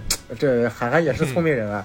确实可以。其实仲恺这个角色也挺灰色的，对吧？你说他要是正公平嘛，他确实也不公平，对吧？明明都是已经那个光刻都作弊了，结果还能有一次机会。然后你说他这个呃邪恶呢，也不是很邪恶，是吧？毕竟呃还是给了这个沈腾他们波一次机会，然后再去做一次这个呃对撞试验，不然的话可能就直接就只手独行天，是吧？直接把这事儿就给摁下去了。呃，所以我觉得这个角色，其实我我的观感是，我也看不懂这个角色到底是一个什么标签儿，我只能把它当成一种就是，嗯，导演的夹带私货吧，黑一波有关部门。对，这是纯私货，纯私货。啊，但是它确实对于剧情的推动来说是有意义的嘛，就是给主主主角使绊子啊，就属于这个也有用啊。对对，然后我觉得特别有意思的一点就是说，我觉得郑恺这个角色最黑的一点是什么？就是他所有那些使的绊子，他偏向的事情，我觉得都不致命。我觉得最致命的是沈腾那句话，就是我没有想到你那么不熟悉蓝皮书。这个我觉得对于一个赛事组委会主办方的人来说，是一句莫大的侮辱。然后这句话，我觉得真的夹杂了很多韩寒的私人情感。对，这个也是一个无数的真实的事件所集结成的一句话。确实，这个汽摩联这些主管单位最被人吐槽的就是赛车，对吧？车队车手巴拉巴拉巴拉研究各种各样的规则，结果这个汽摩啪一下给你出一个特别愚蠢的呃判罚，然后人家问为啥呀？他巴拉巴拉解释一堆，然后发现他根本就对于规则自己啊，因为他们其实规则这些也都是呃的的这个。对，我是没关系。这个大家应该也都没有中汽摩联的工作人员在听这个节目吧？我相信，就他们的很多的连规则制定跟判罚都是外包的，呃，所以，啊，天哪，会不专业性很常见啊。哦，哎，这个学习了一些内容。对，因为其实赛车跟其他的运动很大的区别就是，你想赛车上面几千个零件，赛场上面可能发生各种各样的事情，所以说它可能出现的情况可能会比别的运动要多得多得多得多得多，所以它对于这个专业性的要求也会高得多得多得多。所以在中国呢，因为我们的，呃。还属于体育事业的早期阶段啊，这个人才储备还没有到达一个成熟的阶段啊，这些都是一些客观存在的现象。哎，还是很有希望的。跟某球相比，我觉得这个还是很有希望的。嗯，嗯，是是是是是。哎，这个王老师还有什么缺点的补充吗？嗯，呃，补充一个，就是刚才其实宋老师也聊了这个孙艺洲啊，这个吕子乔这个角色。说实话啊。我觉得真的还是好像吕子吕子乔啊，他那个说话的这个方式啊，抖包袱的方式啊，笨蠢的方式，完完全全都是吕子乔的那个味道。所以我觉得说说实话，我对于孙艺孙艺洲其实是有点失望的，因为我没有看到他，呃。爱情公寓之外的任何的突破啊，可能跟跟这个，可能宋老师看的看爱情公寓的时候还比较小啊，我我我是，啊，我们这个过来人看一些八零后的欢乐，嗯，八八零后就没有这么的那个宽容了。另外一个就是他这个他演的这个角色叫显德嘛，然后这个人他竟然能当导航员，呃，然后呢他还。科目二都过过不去，就让我非常质疑这个领航员的这个这个含金量啊！这门槛真的这么低吗？就说连是随便抓个壮丁就可以当领航员吗？尤其是我在看这个电影的时候，就是明明这个小小伙子啊，范丞丞演的这个角色叫什么厉小海，这么有呃前途的一个人，我就觉得你就应该把那个尹正给他派过去，对吧？让让他用最好的领航员是吧？然后这个。搞笑的这个徒弟在坐坐坐师傅旁边儿吧，我再带带你，然后我我我我看到这儿就觉得还是挺拧巴的，我不知道两位怎么看这点？嗯，呃，我觉得你说的很有道理。就是领航员虽然确实不用开车，但是不会开车的我确实也没听说过。但是他呢里面找补了一句，说这个孙艺洲呢最大的优点是什么？就他不晕车。因为确实啊，你想你在车上，很多人大家是没法看书看手机的嘛。但是领航员的任务就是在各种转弯的这个复杂路面上面抱一本书在那儿读，所以确实不晕车是领航员的第一要素。这个呢也算是找补了一下。啊，但是我们说回这个孙艺洲这个角色，哎呀，确实我也觉得，包括呃年会不能停啊，再加上去年那个坚如磐石里面不是也有他吗？我并不能够感觉到这个导这个演员被这么多的导演看上，是因为他在演技上面有一些很强的呃能力。对吧？尤其是跟他搭戏的那些，他总是跟一帮老戏骨搭戏，对吧？这就显得他格外的青涩。所以我觉得，我也不知道他是最近资源特别好，还是怎么着？怎么在并没有跳出自己以前固定的角色范式的情况下，居然能够获得这么多机会的青睐？各位有什么内幕消息分享一下吗？呃，这个我还真不大清楚。这个我不过确实啊，也是蛮神奇的，就是说这几年他的资源。突然一下子变得好了起来的，呃，怎么说呢？就是说，呃，我对于他可能会确实是有一点《爱情公寓》的滤镜吧。呃，这一部相对来说至少没有像《年会不能停》一样是一个，呃，还是一样所谓的就是那种偏花花公子型的。这部呢，让我感觉他。呃，就没那么高调了嘛。但是其实还说实在话，确实从表演范式来说呢，是没有本质的变化的，这点我也是承认的。所以我觉得，呃，这些可能还是在我们去看这部电影当中可能会遇到的种种类型的一些问题。然后我我个人觉得。呃，就是去去看回这部电影啊，尤其是孙艺洲这个角色，有一点我不知道大家有没有注意啊，就是说当他跟范丞丞在那个赛道上练习的时候，中间有一段就是说他砰的一下听到一个声音，然后他说哎什么声音？然后范丞丞说是什么左后轮还是右后轮爆胎了，然后跟了一句说哎没想到你耳朵不错嘛，我以为这是个铺垫，就是说最后让孙艺洲就是那个角色他最后能成为领航员的原因是，尽管我开车很弱，但我的耳朵特别灵，但是这个点。后面就没了，你知道吗？我也不知道，我一直在等他后面说遇到了一个很关键的地方，范丞丞靠自己不行了，但是孙艺洲突然灵光乍现，说：“我操，我这个听见了，那个也听见了，你应该这么开，你应该这么开，你眼睛不行了没事，我可以当你的耳朵。”我我有印象，我有印象，这大概是电影开始三十分钟左右，然后就有这么有这么一幕，然后我也就带这个疑问一直看到最后，发现是一点用都没有。对呀，而且就是爆胎都听不见的人耳朵，那应该是有很大的问。问题的吧，所以我觉得这一点也略显牵强。对，所以所以我也搞不清楚他到底是就是做这一点的目，就是对对对目的是什么？因为因为因为宋老师是不是叫什么剧作上叫什么叫契诃夫的枪是吧？你是把这个枪挂在这儿，结果他一枪都没开。是是是，对，而且作为一个就是完全不懂车的来说，我我也不知道他所谓的这个这个爆缸的这个声音，就是爆胎的声音到底大不大。反正那是至少，啊，你要听过，你这辈子都不会忘的。好吧，那那这说明这真的是完全就是怎么说呢？就还还还是有点问题嘛。所以说，我觉得，呃，这这个这个这个，对，还还是说白这个电影还是有那么点啊出现问题的地方的。对，而且刚才王老师我觉得说的有一点我也特同意，就是其实孙艺洲这个角色你把他删了，然后你让尹正对吧去给他当领航员，因为我觉得这一部里面尹正的这个角色其实被太过于弱化，他在第一部还是挺出彩的，再加上呢，其实你的剧情设置，他第一部不就是自己开完的这个拉力赛吗？你这个第二部你就再让他自己开完，那车还能轻点，还能跑得再快一点呢？再加上尹正的这个角色也有一个老师傅对吧？就像那个欧比旺带这个安纳金一样，把。这个范丞丞给带出来了，这也是一个很好的故事发展线嘛。啊，哎，这点我反而可能会有不一样的看法，就是呃，如果存在在我的角度，因为尹正和沈腾两个角色，两个人是一起走过来的嘛，然后。呃，第一部也是因为特殊的原因，他最终让这个沈腾一个人去。因为我相信当时那个时候设计没有尹正这个角色参赛，是因为沈腾，我依然认为韩寒是想把这个角色写死的。所以说他毕竟就在没有尹正的情况下，他才敢去拼了命，就是以死为代价也要冲过这个终点线。但我觉得第二，既然有了第二部，然后。呃，至少我觉得，不管是情怀的角度，还是如果站在张弛的角度，他也一定会选择让尹正这个角色跟他走完最后一程，这个巴音布鲁克赛道的两个人，所以说尹正从剧作角度也不应该分配给范丞丞那个角色，让沈腾再跑一次。所以说这一点呢，我我倒是觉得倒没问题，但问题还是在觉得让孙艺洲这个角色。当 当领航员确实好像啊，有点太不尊重领航员这个。我我一不过它里面也确实提。你先说，你先说，你先对我先先加，我先说，就是他确实前面有一个剧情提到说他什么呃跑一场付一万五啊，确实是一个给钱 给钱付费车手的角色。就我一开始看到孙宇洲的时候，我以为他就是开头客串一下他的那个学员而已，然后后面就可以消失了。结果一看，我靠，怎么后面还当领航员了？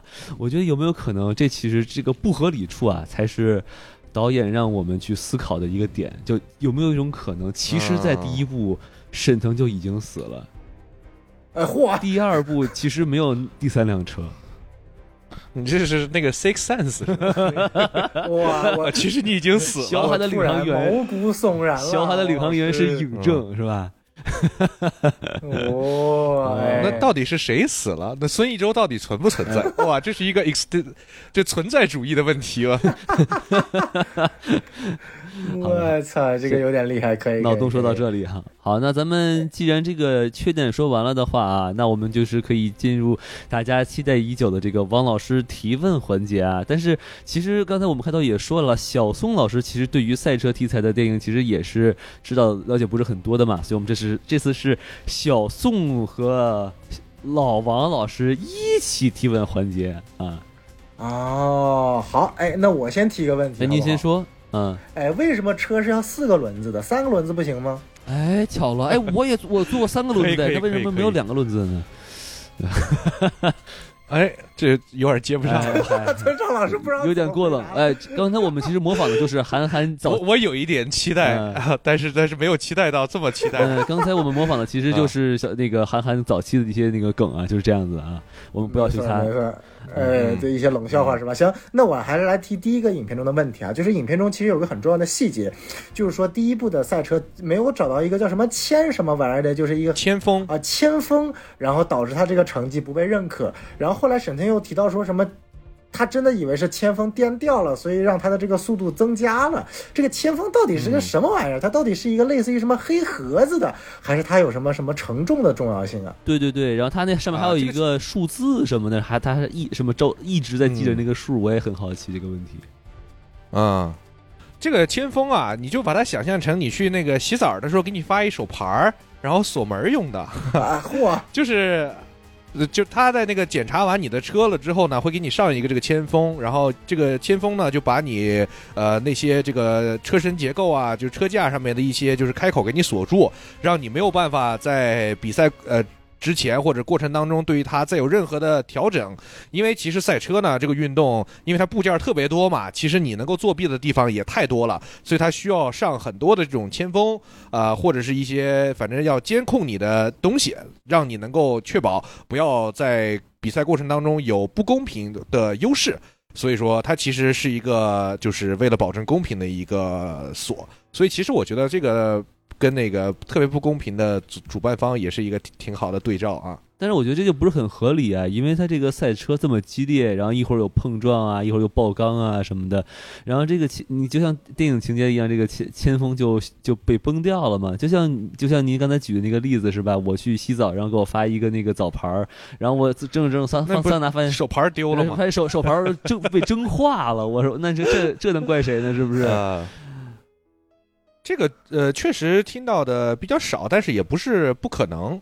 当然，我自己也没有去跑过比赛哈，这个具体的实际经历确实也没有经历过。但是反正它的这个作用呢，还是比较简单的，就是说为了确保你的这个成绩是合法的、有效的，所以他会给你上这么个铅封。如果丢了的话，那就说明你这个可能是有问题的，所以它也是作为一个剧情推动的因素来说，呃，是合理的。嗯，哦，就是怎么说？就是这个地方，我觉得，呃，因为这个地方，我觉得它有一个问题啊，就是说，呃，我本来一直期待它这个东西会有一个反。转或者是相对来说比较大的一个这个这个反转的一个设计，然后没有想到这玩意儿呢，它就是主办方找到了，然后把它放在车车车车车库里了。就是我我不知道大家怎么看那个细节啊，因为可能我不懂车，就是我感觉这个反转设计的有那么点怪和随意了。就尽管后面沈腾在拿到他这个之后的演技征服了我，把这一段的随意稍微有那么点抹去，但是我回想起来这个情节，就就就感觉有点，有点，有点，有点随意吧。这可能是我我的一个想法。哎，我我这一点就我有不同的观点，我觉得挺好的。就是其实对于这个主办方来说，他随手找到了，他就放那儿了，他不在乎，他觉得很随意。但是这个东西其实对于一个车手来说，是他毕生的价值的一个体现，所以他的。不在乎的这个主办方跟极其在乎的车手之间的反差，我觉得也是那一幕他能够觉得就是我这么在乎的东西，你们却找到了都不告诉我，然后这个情感的宣泄上面，我是觉得比较同意的啊。就是就是我可能我的点就在于说，这个主办方真的有就是有作为一个国际。就至少不国际不算国际吧，就国内最知名的赛事，这个主办方能黑成这副样子，就私人恩怨嘛，私人恩怨嘛。再再回到私人恩怨问题啊，那就提到私人恩怨的这个东西，我就理解了。不不知道王老师是怎么看这个细节的？呃，我我看到那个地方，我一是觉得就是可能，因为他主办方的理论是，首先就是呃已经定观概论了。这已经是过去的事情了，是吧？无论你有多么确凿的证据，但是翻案是不可能的啊！这个我能稍微能理解一点点，但是这种不近人情的这种做法啊，和就是对于这种冷漠，因为毕竟你作为这个机构，虽然你是一个需要盈利的一个组织，但是你真正要服务的对象应该是这些车呃赛车手嘛，是吧？他们努力这么多这么长时间，然后投入了这么多，然后为的就是这。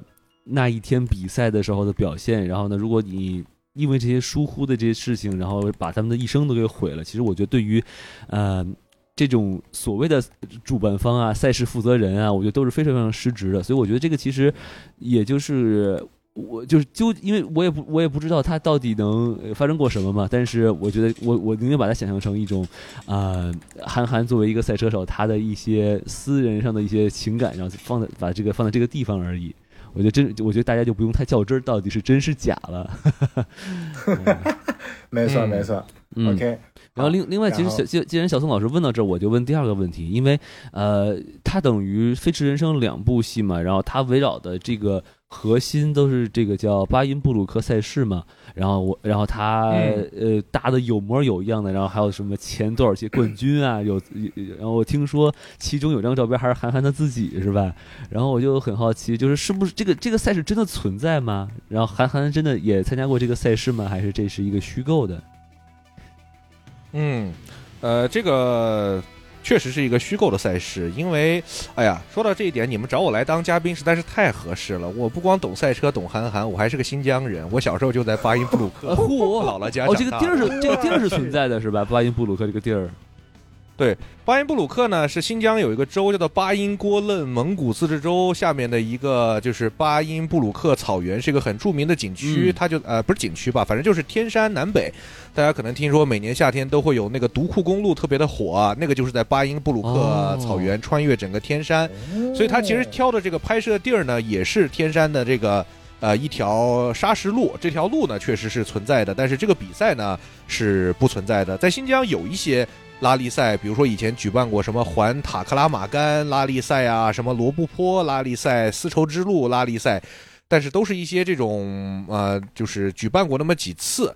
中国的最著名的拉力赛事叫做 CRC 中国拉力锦标赛，但是这个比赛呢也已经有五年没有办过了，因为拉力赛呢很危险，所以说这个现在大家都嗯，政府部门啊、主办方啊也都很。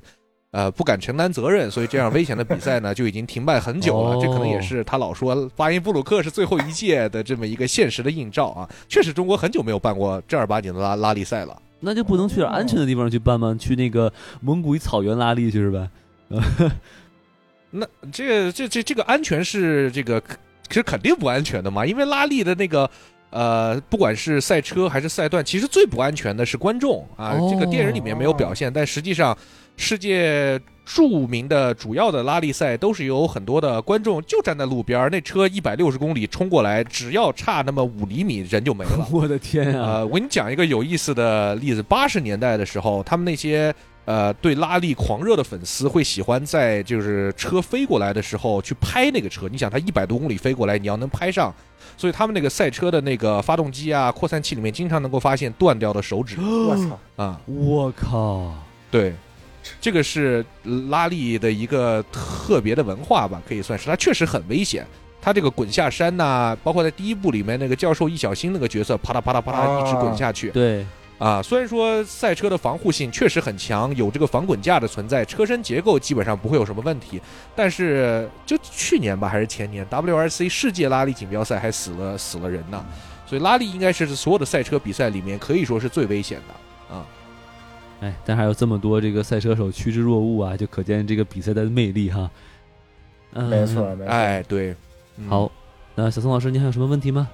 哎，那我就来问第三个问题啊，就是说，这个就像我们前面一开始提到的，这个我曾经误把这个韩寒这个以为是业余赛车手，后来经过咱们村长老师的这个提醒，他其实是个职业赛车手。那么韩寒就是因为我对他的印象一直是一个作家，然后转一个导演，他的一个赛车水平究竟是一个呃什么样的水平呢？至少在国内的这个范畴来说呢？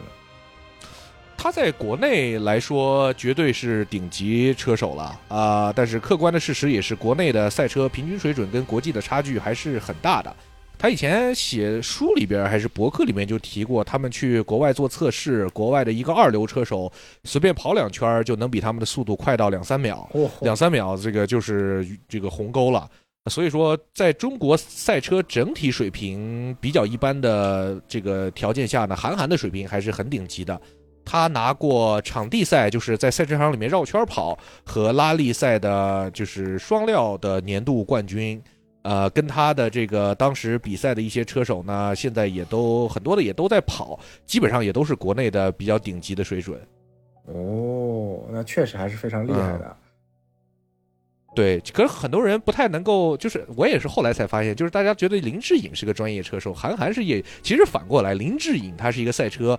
爱好者跑过一些小比赛，但是依然是业余车手的范畴。像这个韩寒呢，因为拿过全国冠军，所以是有 FIA 给颁发的这个就是专业车手的级别的认证的啊。哦，哎，那其实。呃，那既然韩寒是这个这么专业的车手，在整个电影过程当中，我发现一个很有意思的点啊，就是说，呃，他们前面整个电影当中一直在讲述说，哎，我们这个改装又没钱，改装的又差，然后最后只有一这个这个钱足够把一辆车改装好，沈腾的那辆车都没改装好，那结果最后就是，当然中间也描绘了很多的原因啊，但是按照这个。大概率从客观角度，有没有理论上是能拿到一个第二，一个第六，最终拿车队冠军的呢？还是这是一个相对来说，呃，完全虚构，基基本上根本不可能的一个情况呢？哎，这个事情其实蛮有意思的。呃，从我这个的视角来看的话。他拿这个第二其实是有点牵强，但是拿第六是完全有可能的。因为呢，其实他的这个车，如果说的成本只有四百万的话，它其实改出来确实是一个就是只能跑的车。一般来说，呃，如果说国际顶级的这个拉力车队的话，差不多每年的投入应该是在两三千万美元这样的一个级别，你能跑这个国际的比赛。在国内的话，基本上你也需要就是几上千万人民币的这么一个预算。才能跑得了，所以像他们只有四百万，呃，而且要造出两辆车来，确实是很困难。但我为什么说它的第六名是有可能的呢？是因为它的剧情里面的设置是突然遇到了天气的变化，那么只要赛车一下雨，那么就会把这个原本巨大的差这个鸿沟突然给拉小，因为在雨地里面，大家其实你能够发挥的空间都是有限的。呃，像遭遇了这种恶劣的天气啊，包括如果你这一圈跑完了之后，后面的天气继续恶化，后面的人的成绩肯定会比你还要差很多。基本上平时可能两辆车之间的差距是两到三秒，那么。呃，这个下了雨之后，尤其是这种冰雹的天气，呃，完全可能差到十秒、二十秒开外，这些都是更考验车手的驾驶水平的情况，所以这个完全是有可能的。但是第二名我觉得有点牵强，就是在恶劣的环境下，等于就会把车手的经验这方面就无限放大了，可以弥补。对对对对对，是这样的。呃，对，然后这个电影呢，其实呃。也说了一个点，就是为什么光刻能赢，一直连续赢了五年这个比赛，是因为他们用的车跟其他的车不一样，他们用的是这个混动车啊。我现在开的也是混动车，就是呃，我很好奇，好奇一点就是说，这个混动车真的能比这个呃油车要好这么多吗？然后另外就是说，这个职业赛场上就是真的是有油电混动车参赛吗？呃，这个问题呢，就是既可以也不可以。就他给出的理由是在高原上面的话，混动车因为它呃这个发动机所需要的进气量会就是少嘛，所以说高原上空气稀薄。从他这个角度来说，确实可以说得通。你这个如果是一个混动车的话，你会有更好的性能。但是问题是你如果是一个混动车的话，你需要有两套动力系统，它一定会在重量上面有很大的增加，电池沉。所以这个，哎，它其实。轻量化是赛车速度的最大的影响，所以说呢，呃，我觉得这个可能性不大。但是有没有混动车跑拉力呢？确实有，比如说这个过去三年，奥迪，哎哎，怎么又提到奥迪了，对吧？这个期节目的成功还有联动，啊，感谢奥迪对于本期节目的无力支持，但是可以支持一下，啊，但是呢，他们在过去三年的达卡尔就用了一辆混动车，就是由这个。发动机发电去驱动电机来做工，来跑的这个达卡尔。然后呢，达卡尔的条件其实要比所有的我们不管是电影里面的这种拉力赛，还是更普通的那种短一点的拉力赛，都要更加的严苛。那他们呢，在三年的努力之后啊，第三年终于是拿到了达卡尔的冠军。所以说，拉力赛呢是有混动的车型的，但是在这个电影里面的设置呢是不太合理的，因为，嗯。不过它也是奥迪哈，但是会不会有什么达卡尔的技术下放？但是这个细节，我们如果这个非常硬核的去钻这个牛角尖，可能能钻出来。但是更多的呢，是一个剧情上面的设置，再加上呃，可能呃，整个电影的从另外一条暗线呢，就是传统的内燃机的赛车对于这种新能源的赛车的一种不服和挑战。是这个也是，哎，长期的这种开燃油车的人。跟市面上大家的情况也很类似嘛，大家都觉得啊，电车你不要老觉得自己牛逼，我们这个内燃机之魂不死的这个心态也是一样的 啊。对，就是我看这部电影的时候就有感觉，就是韩寒作为一个就是传统的赛车手，他是不是就感觉对这种现在呃就是所谓的燃油车大势已去，电车时代全面来临的一种。自己的一种私心的抵抗呢，或者说是一种 怀旧呢？是韩寒写给油电车的一封情书是吧？又来了。对，对，这个对于赛车手来说，他们肯定是更喜欢内燃机的，就是最直观的原因哈。就是因为电车呢，它的声音是小很多，而且车手呢在开车的时候，你是需要通过引擎的声音来判断，比如说你换挡的时机，比如说发动机的工作状态，这个对于赛车手来说都是长期的这种本能性的训练。所以一旦这个车没有了内燃内燃机跟它发出的声响的话，其实对你的驾驶来说是一个很大的影响啊！而且呢，你对于它它这个发动机的轰鸣呢，就像是什么？啊，你老婆跟你吵架的时候嚷嚷的这个声音啊，对吧？虽然有的时候里面存在很多的问题，但是你已经习惯了它，对它有感情了。就像这个车在跟你长期的说话，有一天它不说话了，觉得受不了，不行，我还是要找一说话的。啊，这个感情也是我觉得类似的。我去，有点意思啊！你这么说，我大概了解了。OK，呃，我基本上这边上没有什么小宋老师提问的内容了，哎，大概都懂了。王老师呢？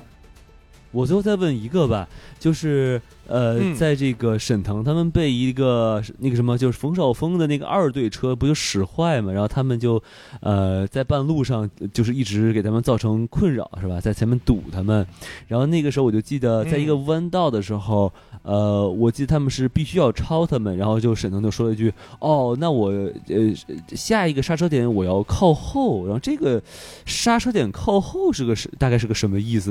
呃，村长老。老师能给我们解释一下吗？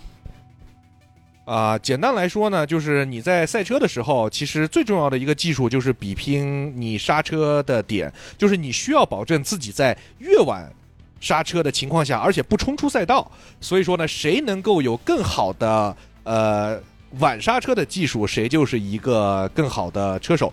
呃，如果你这个刹车，你也不能特别的莽，对吧？光想着我要晚刹车，这样的话，这个我进弯就会比旁边那个车早。但是呢，你没有控制好自己的线路，你可能就翻下山了。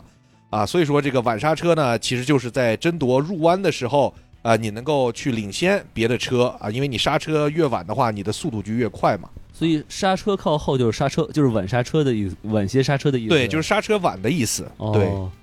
那就是那那他为什么就那等于说技术上来说，就是技术好的这个驾驶员，他就能控制好这个车的速度啊、稳定性啊，然后他就能更靠后的去呃刹车入弯，是吧？对，OK OK，在不冲出赛道的情况下，越晚刹车肯定是越高的水平和技术。OK，哎，既然都都到这儿了，那我再我再问个问题吧，就是那个啊，你记不记得他他们有有一块儿是这个小海带着他爸，然后就是去试车，嗯然后那个车离离前面的那个车特别的近，然后他就嘣儿就开出来了。然后，然后，然后好多人都看傻了，然后我也看傻了。我说，哎，我说这嗯 这怎么开出来的？这个是啊、这个好像这个具体我好像也不是特别的清楚，但是我可以猜测一下，哎说说就是你后轮刹车锁死，因为你这个赛车的话是可以调前后的刹车的呃的的的力度会不同嘛，哦然后你可以先把后轮的刹车给锁死，然后用前轮去快速的就是去 spin 这个轮胎，然后给它一个侧向的。然后你就可以出来了，因为我估计这个是最大的原因，嗯，呃，是因为赛车的前后刹车的力度是可调的。那就等于是说我们我们私家车刹车是做不到的，是不是？啊呃，应该是我想想，啊，仰望可能 可以吧？这是仰望的广告吗？这是仰望的广告吗？本节目有呃，对，嗯，我靠，我觉得那个好帅啊！就尽管我不会开车，但我觉得如果我要学开车，我第一个肯定学那个。哎，一些来自于不会开车的人的无端臆想。对啊，我会开车，我都觉得我靠，这怎么做到的？我也很惊讶。反正以我的水平，我是绝对做不出来。那前面那车肯定要上保，就就出保险。啊，好好好，感谢这个村长老师的回答，我跟小宋老师的问题应该都问完了。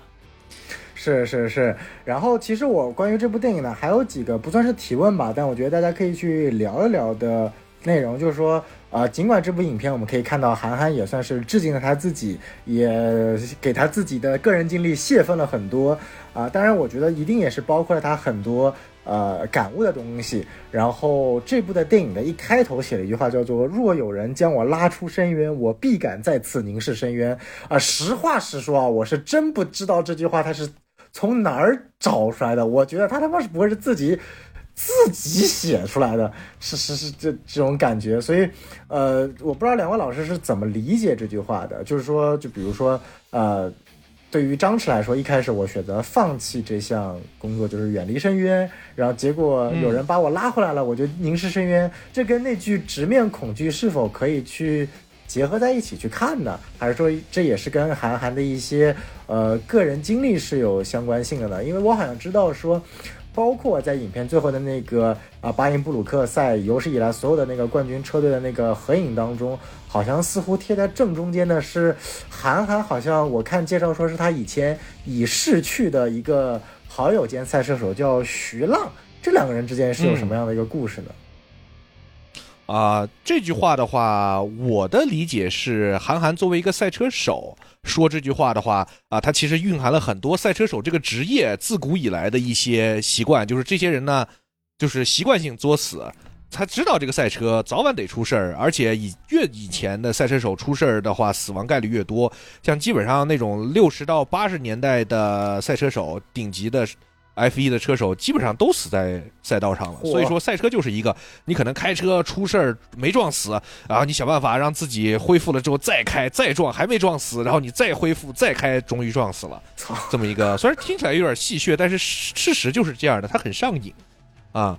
那这个说到韩寒的这个事儿呢，就是徐浪是韩寒的师傅吧？徐浪是咱们国家最优秀的这个拉力车手之一，当年在达喀尔也是拿到过这种十几名、二十几名的呃非常优秀的成绩。然后他呢，就是零八年的时候吧，我记得在参加一场拉力赛的时候，呃，他去救别的车，但是那个钩拖车钩突然松了，然后就那个拖车钩就直接打到他的脑袋，然后他就这个不幸去世了。所以韩当年他的这个葬礼的时候，还是韩寒给他念的悼词。呃，所以这个他跟韩寒的这个感情是非常的深厚，毕竟韩寒的拉力技术大多数都是徐浪教的。像那个韩寒之前也有一部电影叫《乘风破浪》，他的主角叫徐太浪，其实也是为了纪念徐浪这个角色，所以这也是一个韩寒自己的这个私人，这次不是恩怨了，是一个情感的寄托吧，在这件事情上面。哦，也是一个私货，嗯，也是一个私货，但是这种私货就是你理解了之后发现，嗯，挺感动啊，挺好。私货也分好私货和坏私货。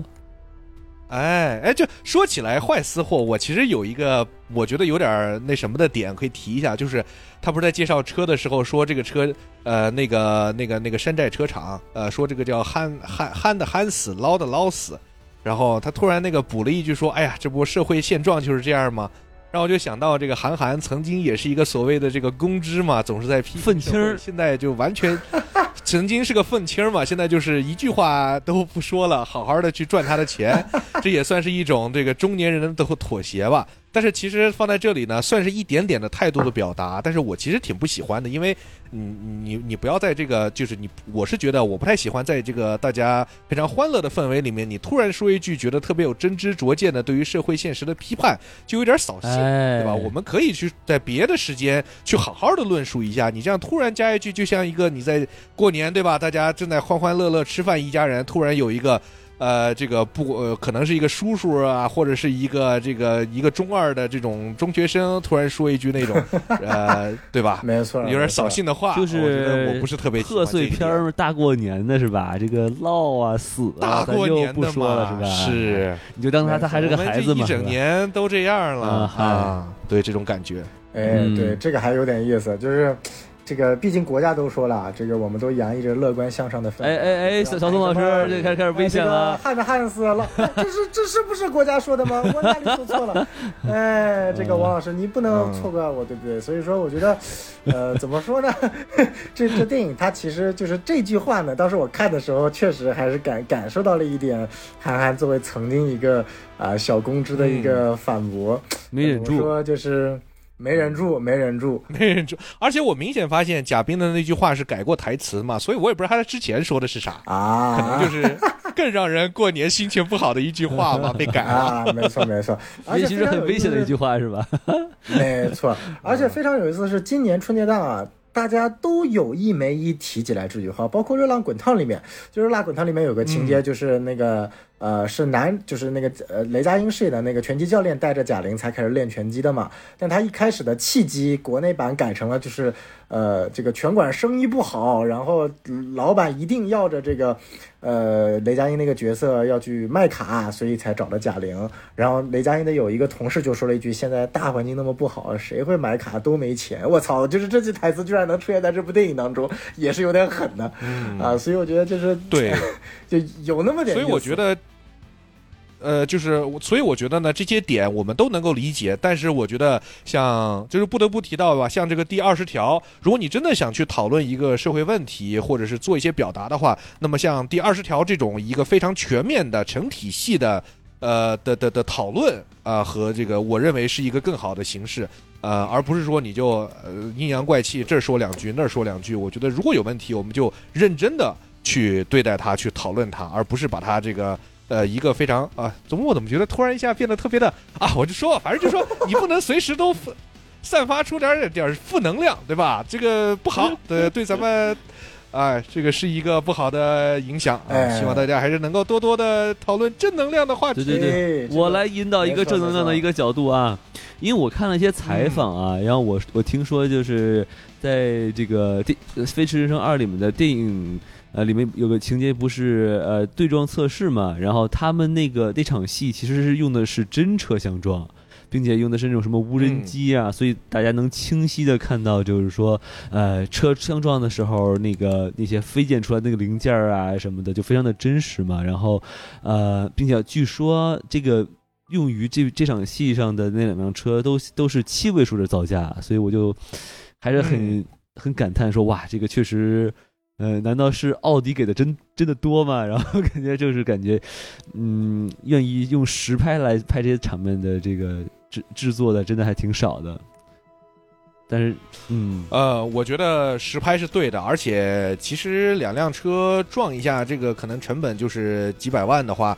我估计这个电影的投资应该有一半都让奥迪提前给这个的赞助给拿下了，所以 我觉得这个赞助的量级应该是很高的。毕竟这个级别的露出和影响力，是吧？而当年连那个谁，保时捷签吴亦凡，那这个一年都花了五千万呢，对吧？所以，对于这样的一个量级的电影和它的露出和它的这个对于整个奥迪品牌的形象来说，我觉得这些对撞都是小钱。嗯，而且赛车电影啊，这个实拍真的很重要。是，你让我想起来当年我看了一部 Rain 演的那个赛车电影，叫什么？极速赛车手很多年前的电影了，我就记得当时还小，但是就觉得那电影拍的特像马里奥赛车，就因为它全是特效。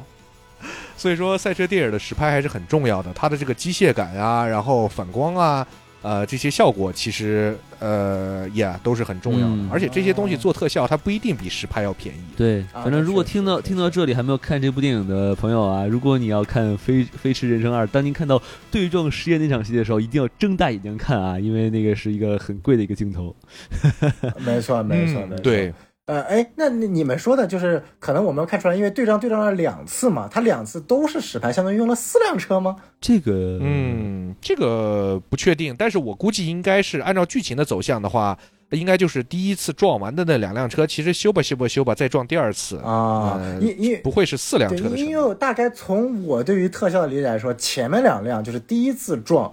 有问题的撞的那次应该是用实拍的，然后第二次其实他从他的镜头机位和后面的那个撞感觉来说，应该相对来说不是，呃，这个这个这个实拍的。第二次就相对来说比较简单的，就是一个很很正常的镜头，然后一撞，啊。你可以把第一次的那个没有用到的镜头用到第二次，那不就是两辆？嚯，反正是一样的车。对对对对，那个第二次有一部分肯定不是失败，因为第二次那个那个撞击就不能转场了嘛，就直接转到那个啊，对对对对，没错，转到那个对，而且它里面用到了那个就是直接进进入那个车的内部一些零件的一个呃那个那个内容，所以说可能第二次不是实拍，但是我觉得能能一次实拍，就是第一次那个慢镜头实拍、高速摄像机实拍那个感觉，真的还是。真的很爽的，只能这么说吧。哎，我们说到这个对撞，其实我还可以再补充一个东西啊，就是是一个槽点，就是因为因为他们第一次对撞，他们不是输了嘛，然后发现那个对面呃光刻作弊，然后他们等于要重新再比一次，但是他们已经没有呃就是富裕的车去练呃去撞了嘛，所以他们就必须要把这个已经撞坏的车再给修好，于是就出现了一什么就是短短时间，然后就抡了个大锤就把一个车给修好了的，这是不是有点超现实主义了呀？呃，这个还真不算是，因为钣金这个活儿，它其实就是抡大锤，这个哪儿撞翻了就把它锤锤平了就行了。这么 这么猛吗？就钣钣金，就你们修过车吧？就其实钣金的套路都是很类似的。修过车，就是不管你，我连开过车都没开过。哦，对，小宋老师没有驾照还啊，但是王老师这个出过车祸吗？目前还没有啊，托您的福。啊，那那我们就 那我们就您这个以后永远没有钣金的机会啊。哦，吓我一跳，我以为你要说，但是肯定是全是大锤的镜头呢，也是一个比较戏剧化，为了展现这个张本煜演的这个角色的肌肉感啊，一个技师的力量感。的这么一个展现吧，啊，当然它有一定的实际根据，但是也不可能只抡大锤啊。这个地方我觉得不现实的地，致敬了王大锤，王大锤致敬。原来如此，就是这个地方我觉得不现实的地方，倒不是说他一一个晚上把这玩意儿修好，而是贾冰那个厂长说他们厂里最牛逼的修理工是刘昊然，刘昊然那细胳膊细腿的，真的是这种能当全场最好修理工吗？就他那细胳膊细腿。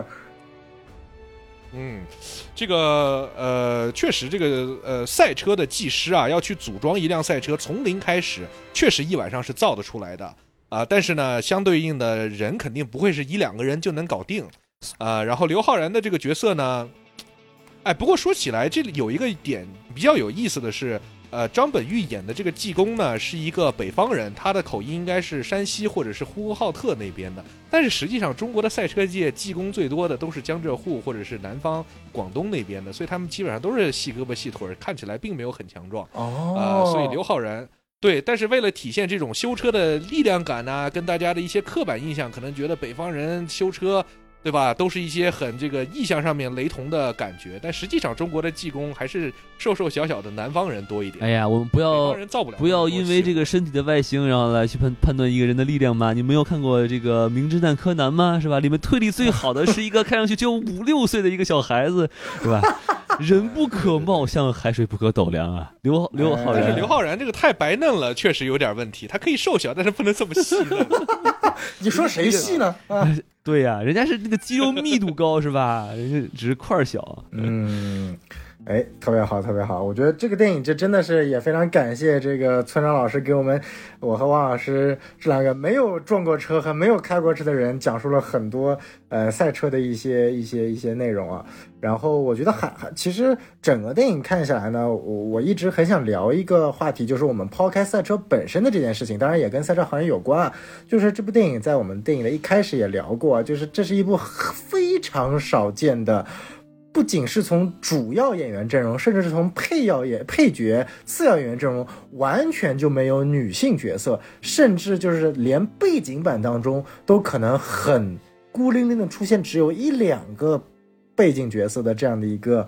呃，这样的一部电影，就尽管从赛车电影层面，这也是非常非常少见的。像以我对于这个赛车电影浅薄的认知，比如说之前的那个呃，Ford vs Ferrari，叫翻译过来叫什么《极速车王》？好吧，这国内的一个奇怪翻译。然后包括这个《速度与激情》前几部啊，因为主打都是赛车与美女嘛。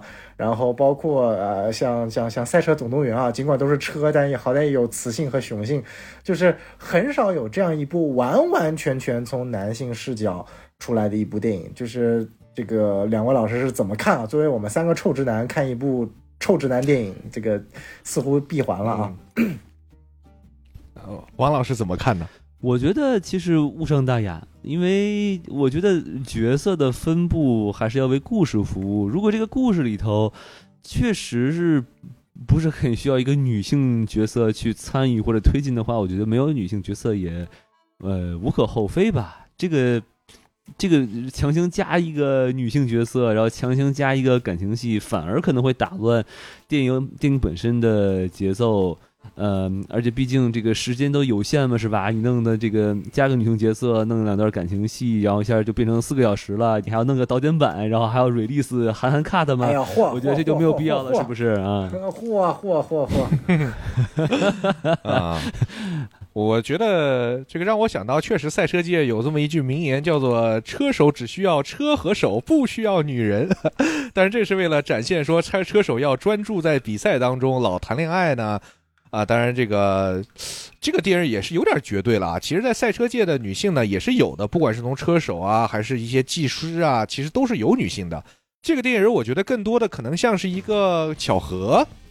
呃，但是我觉得就是这电影里面完全不谈恋爱也挺好的，大家非常专注于赛车本身。然后呢，其实从观众的评价来说，大家对于全盘不谈恋爱的电影完全也是有接受受程度的，也挺好。啊，但是我觉得，如果非要加女性角色的话，其实还有几个地方是可以有女性，比如说女车手啊，呃，现在不管是现实当中，还是一些电影作品里面也都有。再加上女车手在赛车界其实也取得过非常优异的成绩。哎，这就又收回奥迪了。奥迪当年拉力在八十年代初就有一个特别著名的女车手，拿了好几个分站冠军，是当时实力最强的车手，叫米歇尔·穆顿。啊，所以这个我们从赛车专业人士的角度来说，是呃，并不赞同韩寒以这个全男性班底讲赛车的故事的。不过这是他个人的选择啊，我们也尊重啊。是是是，这个这当然，我我可能从韩寒的个人角度，我觉得这也是他的一种这个避风险吧。因为在过去的他的电影当中，相对来说，他的女性角色的塑造呢，一直是比较刻板或者相对来说没有太大亮点的。包括在《飞驰人生一》当中，其实也没有比较好的女性角色，可能比较出彩的，也就是扮演这个尹正的老婆啊，提供了一场这个 这个我把两个绿色恐龙。哎，没错没错，这个超模何穗啊，确实是美啊，确实是没错。这是本片的巨大的缺点，是没有何穗。对，这个很搞笑，就是这部影片似乎把几个主角的原来的身边的家人完全剔除出去了。对呀，沈腾的孩子就直接来了一句话，说他被他的原生父母接走了啊。然后鸟他不光没有女人，还没有小孩儿，所以他是一个男性成人电影。这个这个贺岁片怎么能没有贺岁呢？是不是这个？没错，对对对对对对，就有一就有一种感觉，把中年男人失意的那种老婆孩子都都都消失的这样的一种感觉，给给给体现出来了啊，还是有一点这个这个呃，很切中中年男人的心碎之处的啊。中年男人的苦处自己消化，不要带给老婆更多的烦恼，是吧？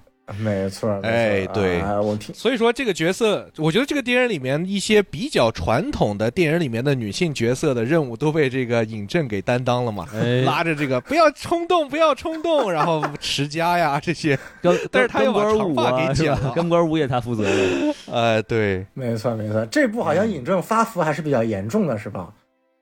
对，而且他那个脸有点肿的，就是对对，有点不知道，感觉像整容了一样，不知道为啥。啊，呃，这可能就是这个，也不知道他戏外发生了什么事儿吧。因为之前一段时间还传他就是减肥减的有点过分了，但是这部影片我不知道为什么完全没有看出他任何减肥的倾向啊，就完全回不到《夏洛特烦恼》时期的。哎，希望他去《热辣滚烫》里面这个。难难道《热辣滚烫》本来应该是他演是吗？呃，也是有可能。对。这又让我想到那个什么，刚才说女性角色，呃，我想到韩寒以前不管是写的书啊，还是他拍的电影里面，可能也是为了规避风险，因为他别喜他特别喜欢写风尘女子，嗯，包括像那个当年呃《后会无期》里面王珞丹那个角色也是一个风尘女子，是，所以可能在现在这样的一个大环境下，你这一写女性角色就是风尘女子，对于他来说也是一个很大的负担，所以不如不写也是件好事。就是韩老师就不认识正常女性是吧？只认识风尘女子，所以写不出来。啊，毕竟韩老师比较个人也是比较喜欢风尘女性嘛，所以可能只是能写出来风尘女性吧。他当年说什么办了好多信用卡，一个女朋友发一张，对吧？属于就是上一个糟粕时代的糟粕文化，赶紧现在去剔除一下，隔阂一下。哇，还能说出这种话，不容易，不容易。哎，我也想有那么多信用卡。哎，不，我的意思是，我也想有那么多信用卡，这个自自自己消费，自己消费。哦哦哦，懂了懂了懂了，发给我们这些电台老呃主电电台的老师们一起花是吧？哎，我们要孔老师努力啊！没错没错，哎，然后其实。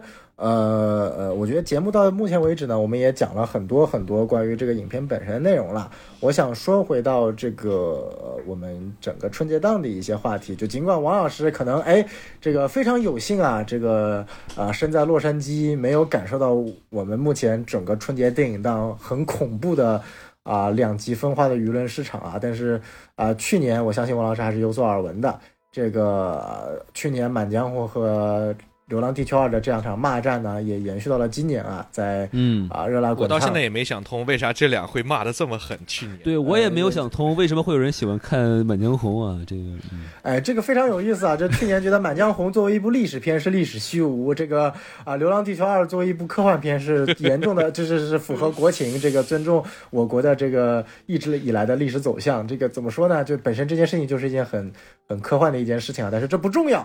我们看看今年 啊。啊，今年我觉得就是今年，其实呃也成功的从所谓的政治主义转到了今年更加流行的这个这个男女对立的话题上面啊，也正好一部贾玲这个非常女性主义的一个电影，然后碰上一部完全没有女性的这个这个这个也不能叫男性主义啊，我们就直白一点，叫直男属相的电影呢。啊，怎么说，就是一部意料之中、情理之外的这个这个骂战吧。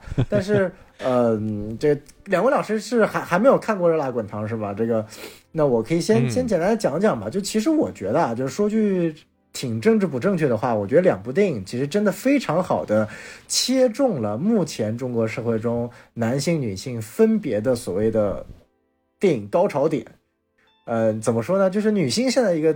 尤其是呃，看看热辣滚烫，它非常切中的女性，就是需要去寻找自我的一批女性。那运用了贾玲自己作为的一个案例，去通过减肥、健身变强，恢复了一个呃，这个成功瘦身一百斤这样的一个。我觉得沈腾也需要减肥变瘦。确实，确实，但是就是呃，你看热热辣滚的，就是《飞驰人生》，他就没有走减肥这条路线。他讲的不是说我要去这个寻找到更好的自己，而是我要证明，我要向外界证明我本身可以做到这件事情。哎，这就非常有意思。然后他选择的是中年男性，作为一个我国这个中年男性。这个非常大的一个一个群体啊，他选择了这样的一个途径，也切中了我觉得说我国男性啊，当然不一定是中年男性，就是男性普遍存在的一个需要去证明自己的这样的一个怪圈当中。所以我觉得这两部电影其实切中的群体是非常类似的，但同样的群体就因为不同的性别又产生了一场骂战，我觉得也是一件非常魔魔幻现实主义的事情啊。这个不知道王老师在在在国外啊，尤其是这个，毕竟 Me Too 狂潮也是从咱们这个洛杉矶兴起的，对吧？从维恩斯坦开始的。这个王老师现在是怎么看这个事情的呢？我觉得就是大家过好自己的就行了，然后好像没有必要把这些东西放到这个风口浪尖上，然后弄得大家都很不愉快。我觉得可能 每家每家都有自己的问题，然后。把自己的问题解决了，然后如果是那种真正是需要社会，呃，一起去面对、一起去讨论的事情的话，我们就是把它单拎出来，是吧？没有必要去绑架一部电影或者两部电影，然后去，呃，去讨论这些。这这反正是我目前的一些比较粗浅的看法吧。是是是，其实我觉得这点也也也说的很好。我是觉得，其实你想象一下，把这两部的主角调一个个儿。你把沈腾变成这个贾玲，贾玲变成沈腾，他其实这个电影也说的完全说得通。所以我觉得这两个电影之所以能够在很大的范畴内，呃，让这个观众们都走进电影院，是因为它所传达的这个理念其实是跨越了性别的跨性别，跨性别。而且而且而且，谁说《飞驰人生》里面没有减肥内容是吧？他们老头乐车比赛的时候，那门掉了，是不是有人说：“哎，我不是减轻了重量是吧？” 我去，对。减重是赛车比赛最重要获胜的法宝啊！哎，但是这个赛车尚且而止，何况而人乎是吧？对，搏击也是，因为我自己平时也这个打打拳嘛，然后这个。您是打女拳还是打男拳？搏击比赛当中，我都打，看这个 主要是看量级。呃，其实，在这个搏击比赛当中，体重也是一个可以说是最重要的影响的成分。你这个五十五公斤级六跟六十公斤级，在专业的对抗之下是完全打不了的。所以说，体重越轻，你的优势越大。所以这些搏击选手都会在赛前就是大幅的降低自己的体重，以去。打一个更低的体重的级别，哇，反正说回来，这个，嗯，关于这个男女对立的这个事情呢，我认为，呃，在这个电影里面，从表象上面是比较明显，一个是全男班底，然后另外一个是一个女性的，呃，主角，但是实际上还是我觉得传递的价值观是通用于任何一个性别跟年龄段的，就是你永远可以在这个一次又一次的失败了之后重新站起来。啊，去这个为了自好更好的自己而拼搏，所以我是觉得性别的对立在这里是没有什么必要的。有有有需要性别对立的这个呃更高更多的讨论的作品或者是情况，但是我觉得不应该是这里。嗯，没错没错。嗯，对，而且就刚才就像刚才我说的，就是两部电影其实都在说，呃。就是不同年龄层段、不同性别所面临的问题，比如说像《飞驰人生》的话，更像是，呃，就是这种中年男性的自我和解、战胜压迫自己的这种力量，然后赢过呃过去的自己，对吧？然后成为更好的一个自己。我觉得这个是，呃。男性面对大部分一些男性面对的问题，然后像贾玲那个呃热辣滚烫，对吧？我我我也看了一些这种剧情简介，然后他也就是说女性成为更好的自己，然后然后当然肯定他面对的一些困难，包括渣男啊，然后社会上的一些不公啊和猥琐男啊什么的，所以大家都有自己的这个主线故事，是吧？然后我们就没错，多做做成更好的自己，不要再就是呃。就怎么说批判另外一边，因为另外一边也不好过，是吧？大家都都不好过，何必呢？是吧？嗯，是，嗯，没错，没错，没错。好，那这个问题我觉得咱们都是非常的明显啊，就完全没有必要在在在这种电影下面去讨论这种问题。然后我觉得在节目的最后呢，其实我还有一个话题啊，就是说，嗯，就。既然这部电影呢也是讲这个赛车的，然后呢，我们也好不容易请到了这个我们的村长老师，一个对赛车如此了解的啊嘉宾，那不妨给我们介绍一下，就是说，如果以后有有一些人哎，因为这部电影对赛车感兴趣了啊，当然我指的不是说要去开赛车啊，就是对这个运动感兴趣了，如何去入手这门这个呃，就比如说观看或者说是品鉴赛车这项运动的一些入门需要的注意事项呢？啊，那你就打开 B 站搜索村长托马斯，然后你把他的视频全部都看一遍。哎，我我跟你说，村长托马斯的视频就是全中国最好的赛车入坑节目，这个是事实证明过的这个结果。村长托马斯这 UP 主这么厉害吗？呃，哦，是吗？你没听说过吗？哎呀，我老喜欢了。我去。那个确实，因为如果你想入坑赛车的话，其实最好入坑的还是 F 一，因为它本身影响力比较大，然后这个比赛呢看起来也比较的有意思。其实这个韩寒拍的是拉力哈，但是其实拉力的比赛。它就是一个集锦比赛，你去看直播，你会发现这个比赛其实挺无聊的，而且拉力比赛的集锦一般都是直播观众的可能几万倍，因为它确实剪出来的东西很精彩。呃，如果你想去对这个。呃，赛车感兴趣呢，有一个很有意思的纪录片儿叫《Drive to Survive》，叫《极速求生》然后他讲的也是 F 一的故事，但是它是一个对于呃新手观众很友好，然后让可以让你立马用一些撕逼啊、抓骂呀、撞车啊这些非常抓眼球的事情啊，让你这个吸引入坑，然后以呃就是让你以后能够有更多的机会去了解更多的关于呃赛车的这么一些节目。嗯，包括还有一些电影儿，像刚才小宋老师有提到的这个，呃呃，这个 Ford vs Ferrari，这个这这个叫什么？极速什么？车王，车王啊，就是 一些很好的赛车电影儿，呃，也是呃很好的途径。因为我一直觉得，就是赛车电影这个品类是一个比赛车要大众的多的品类 啊。你哪怕喜欢赛《速度与激情》也是好的啊。呃，就是咱赛车爱好者的要求已经下降到如此低劣的层级了吗？啊，是一自古以来都都是这样的。赛车是个小众运动，但是赛车电影超大众的。了解了解。哎，那那那那，比如说，呃，像比如说巴音布鲁克赛事是一个虚构的赛事，那当我们去除了像 F 一，或者说就是哪些赛事是我们可以去关注的呢？啊，最好看的肯定是 F 一。别的比赛的话，像很著名的，像这个《极速车王》里面讲的这个勒芒，那比赛一跑就二十四小时，那谁看得了嘛？对吧？而且里面因为比赛时间过长，能够发生的一些超车啊，就也比较少，因为它很快就套圈套完了。所以从比赛的激烈程度上面来说，肯定是 F 一比较好。还有一个比赛叫 Formula E，是这个电动方程式，它呢竞争性也是比较强的。但是呢，国内的咱们的一些比赛确实是这个差点意思，因为中国的赛车其实主要都是 to B 的，就是它一般就是为了让进来的这些厂商啊开的开心一点儿，然后能够多拿几个冠军，然后在宣传的时候能够，对吧？其实这个是比较啊他们呃这个商业闭环的玩法，所以。会推荐大家，如果真的感兴趣的话，从 F 一开始肯定是没错的。哎，但我问个问题啊，那个村长老师，是不是还是看电影更能有那种血脉喷张的感觉？因为像啊，对对对，肯定是电影最好看。因为电影它肯定会有很多，你先看电影对吧？比如说他，然后看电视剧，然后看纪录片，然后你最后再去看比赛。因因因为我觉得这个电影里头，韩寒就已经用了好多种方法去调动这个观众的肾上腺素嘛，包括他用那种第一视角，然后让让你去感受那种速度的感觉。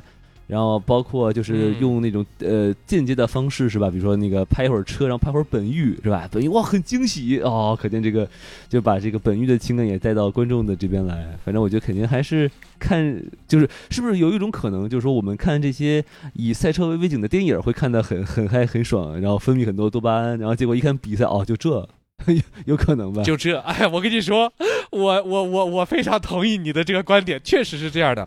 因为我的节目呢，很多的也是说，把一场比赛用剪辑，然后再加点段子的手法，再重现给大家。这样的话，大家其实会更喜欢。很多人都觉得说，就是来看我的节目，但是他其实平时不看呃比赛，因为他觉得我讲的更有意思。但是就这事儿吧，让我也挺苦恼的。我到底是在骗人家呢，还是我只是把它？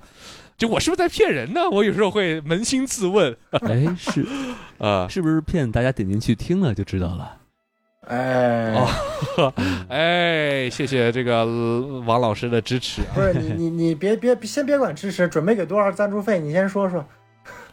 啊，这个看我们，哎呀，你也知道中国赛车呀，是一片的这个苦海啊。你也知道咱中国播客呀，也是做的不容易啊。哎，我真不骗你，我前两天在上海搭了个的，然后跟滴滴司机随便聊了两句，发现这个滴滴司机是一个倍耐力的轮胎工程师，就是做赛车的。中国的赛车真的除了那些。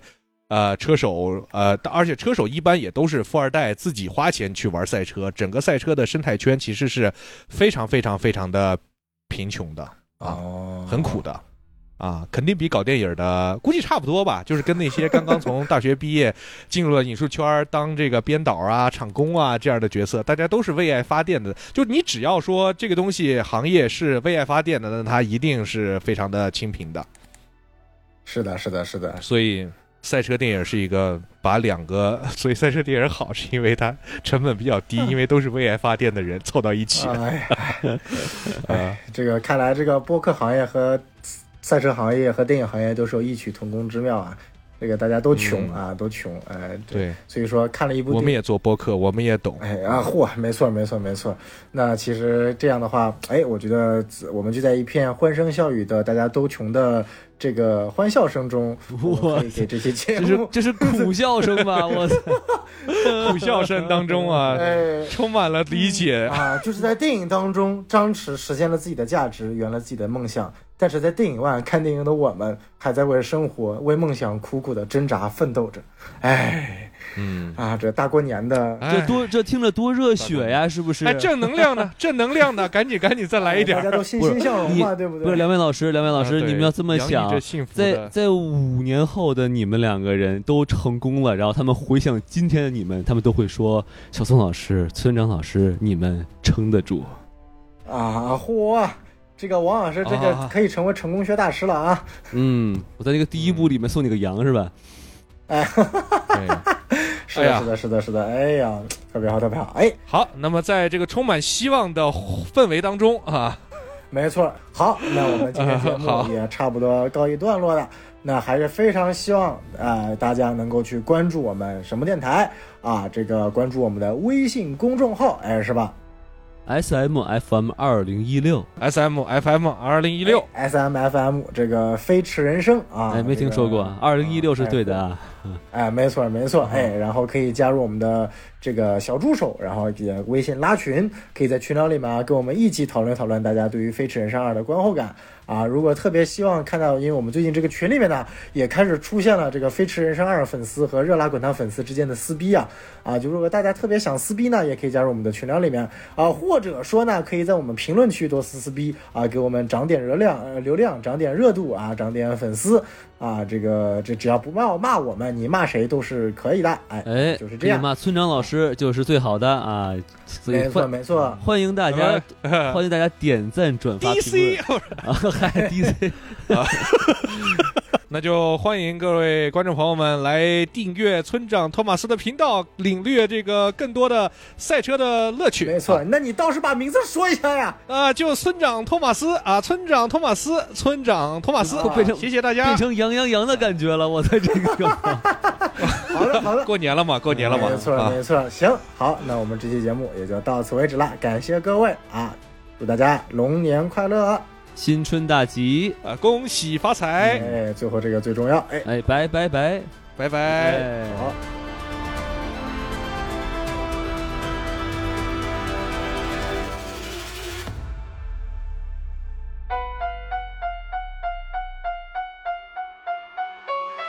Welcome, what KBZ? Where's my YBM?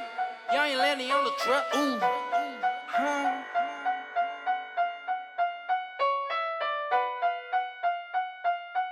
Baby, see you get more money. Enjoy that big money，订单 Mr. Bentley，三百多万大人都玩具，You can't believe。上空点我的副巧克力般丝滑，牛逼环绕我的后背无法自拔。Mr. Bentley，连个蓝牙系统，俺们与众不同。因为他们不懂，我们都爱花钱，但不收藏古董。西装暴徒走个路都带个风，幻想变成钱刚好够花，很开心。Drip，那么年轻，那么 rich。我 talking business，你在 talking that shit。Mr. enjoying that money，rich than rich is the key。比你 part on the better than AMG。Rex on Rex，I don't drive a Maybach。我从 V 六 V 八一直开到 V twelve，根本数不完多少 cash 在口袋。我 be rich forever，先发布 no care。Enjoy that big money，订单 Mr. Bentley。三百多万大人都玩具，You can't believe。上空点我的副巧克力般丝滑，牛逼环绕我的后背无法自拔。Mr. Bentley，连个蓝牙系统，俺们与众不同。因为他们不懂，我们都爱花钱，但不收藏古董。你的钥匙按起来会啾啾，我我的钥匙按起来会哔。昨天可以按摩，我好舒服。只要寂寞追不上我，临别 never 孤独。八九天再带我去看展览。上海是装修走台的人人。兰博基尼的尾巴好像那电影炮，超了他我露出百万级别的微笑。Enjoy the big money，订在 Mr. Bentley。三百多万大人的玩具，我 can't believe。深空点火的副巧克力般丝滑，牛皮环绕我的后背无法自拔。Mr. Bentley，连个蓝牙系统，俺们与众不钱，但不收藏古董。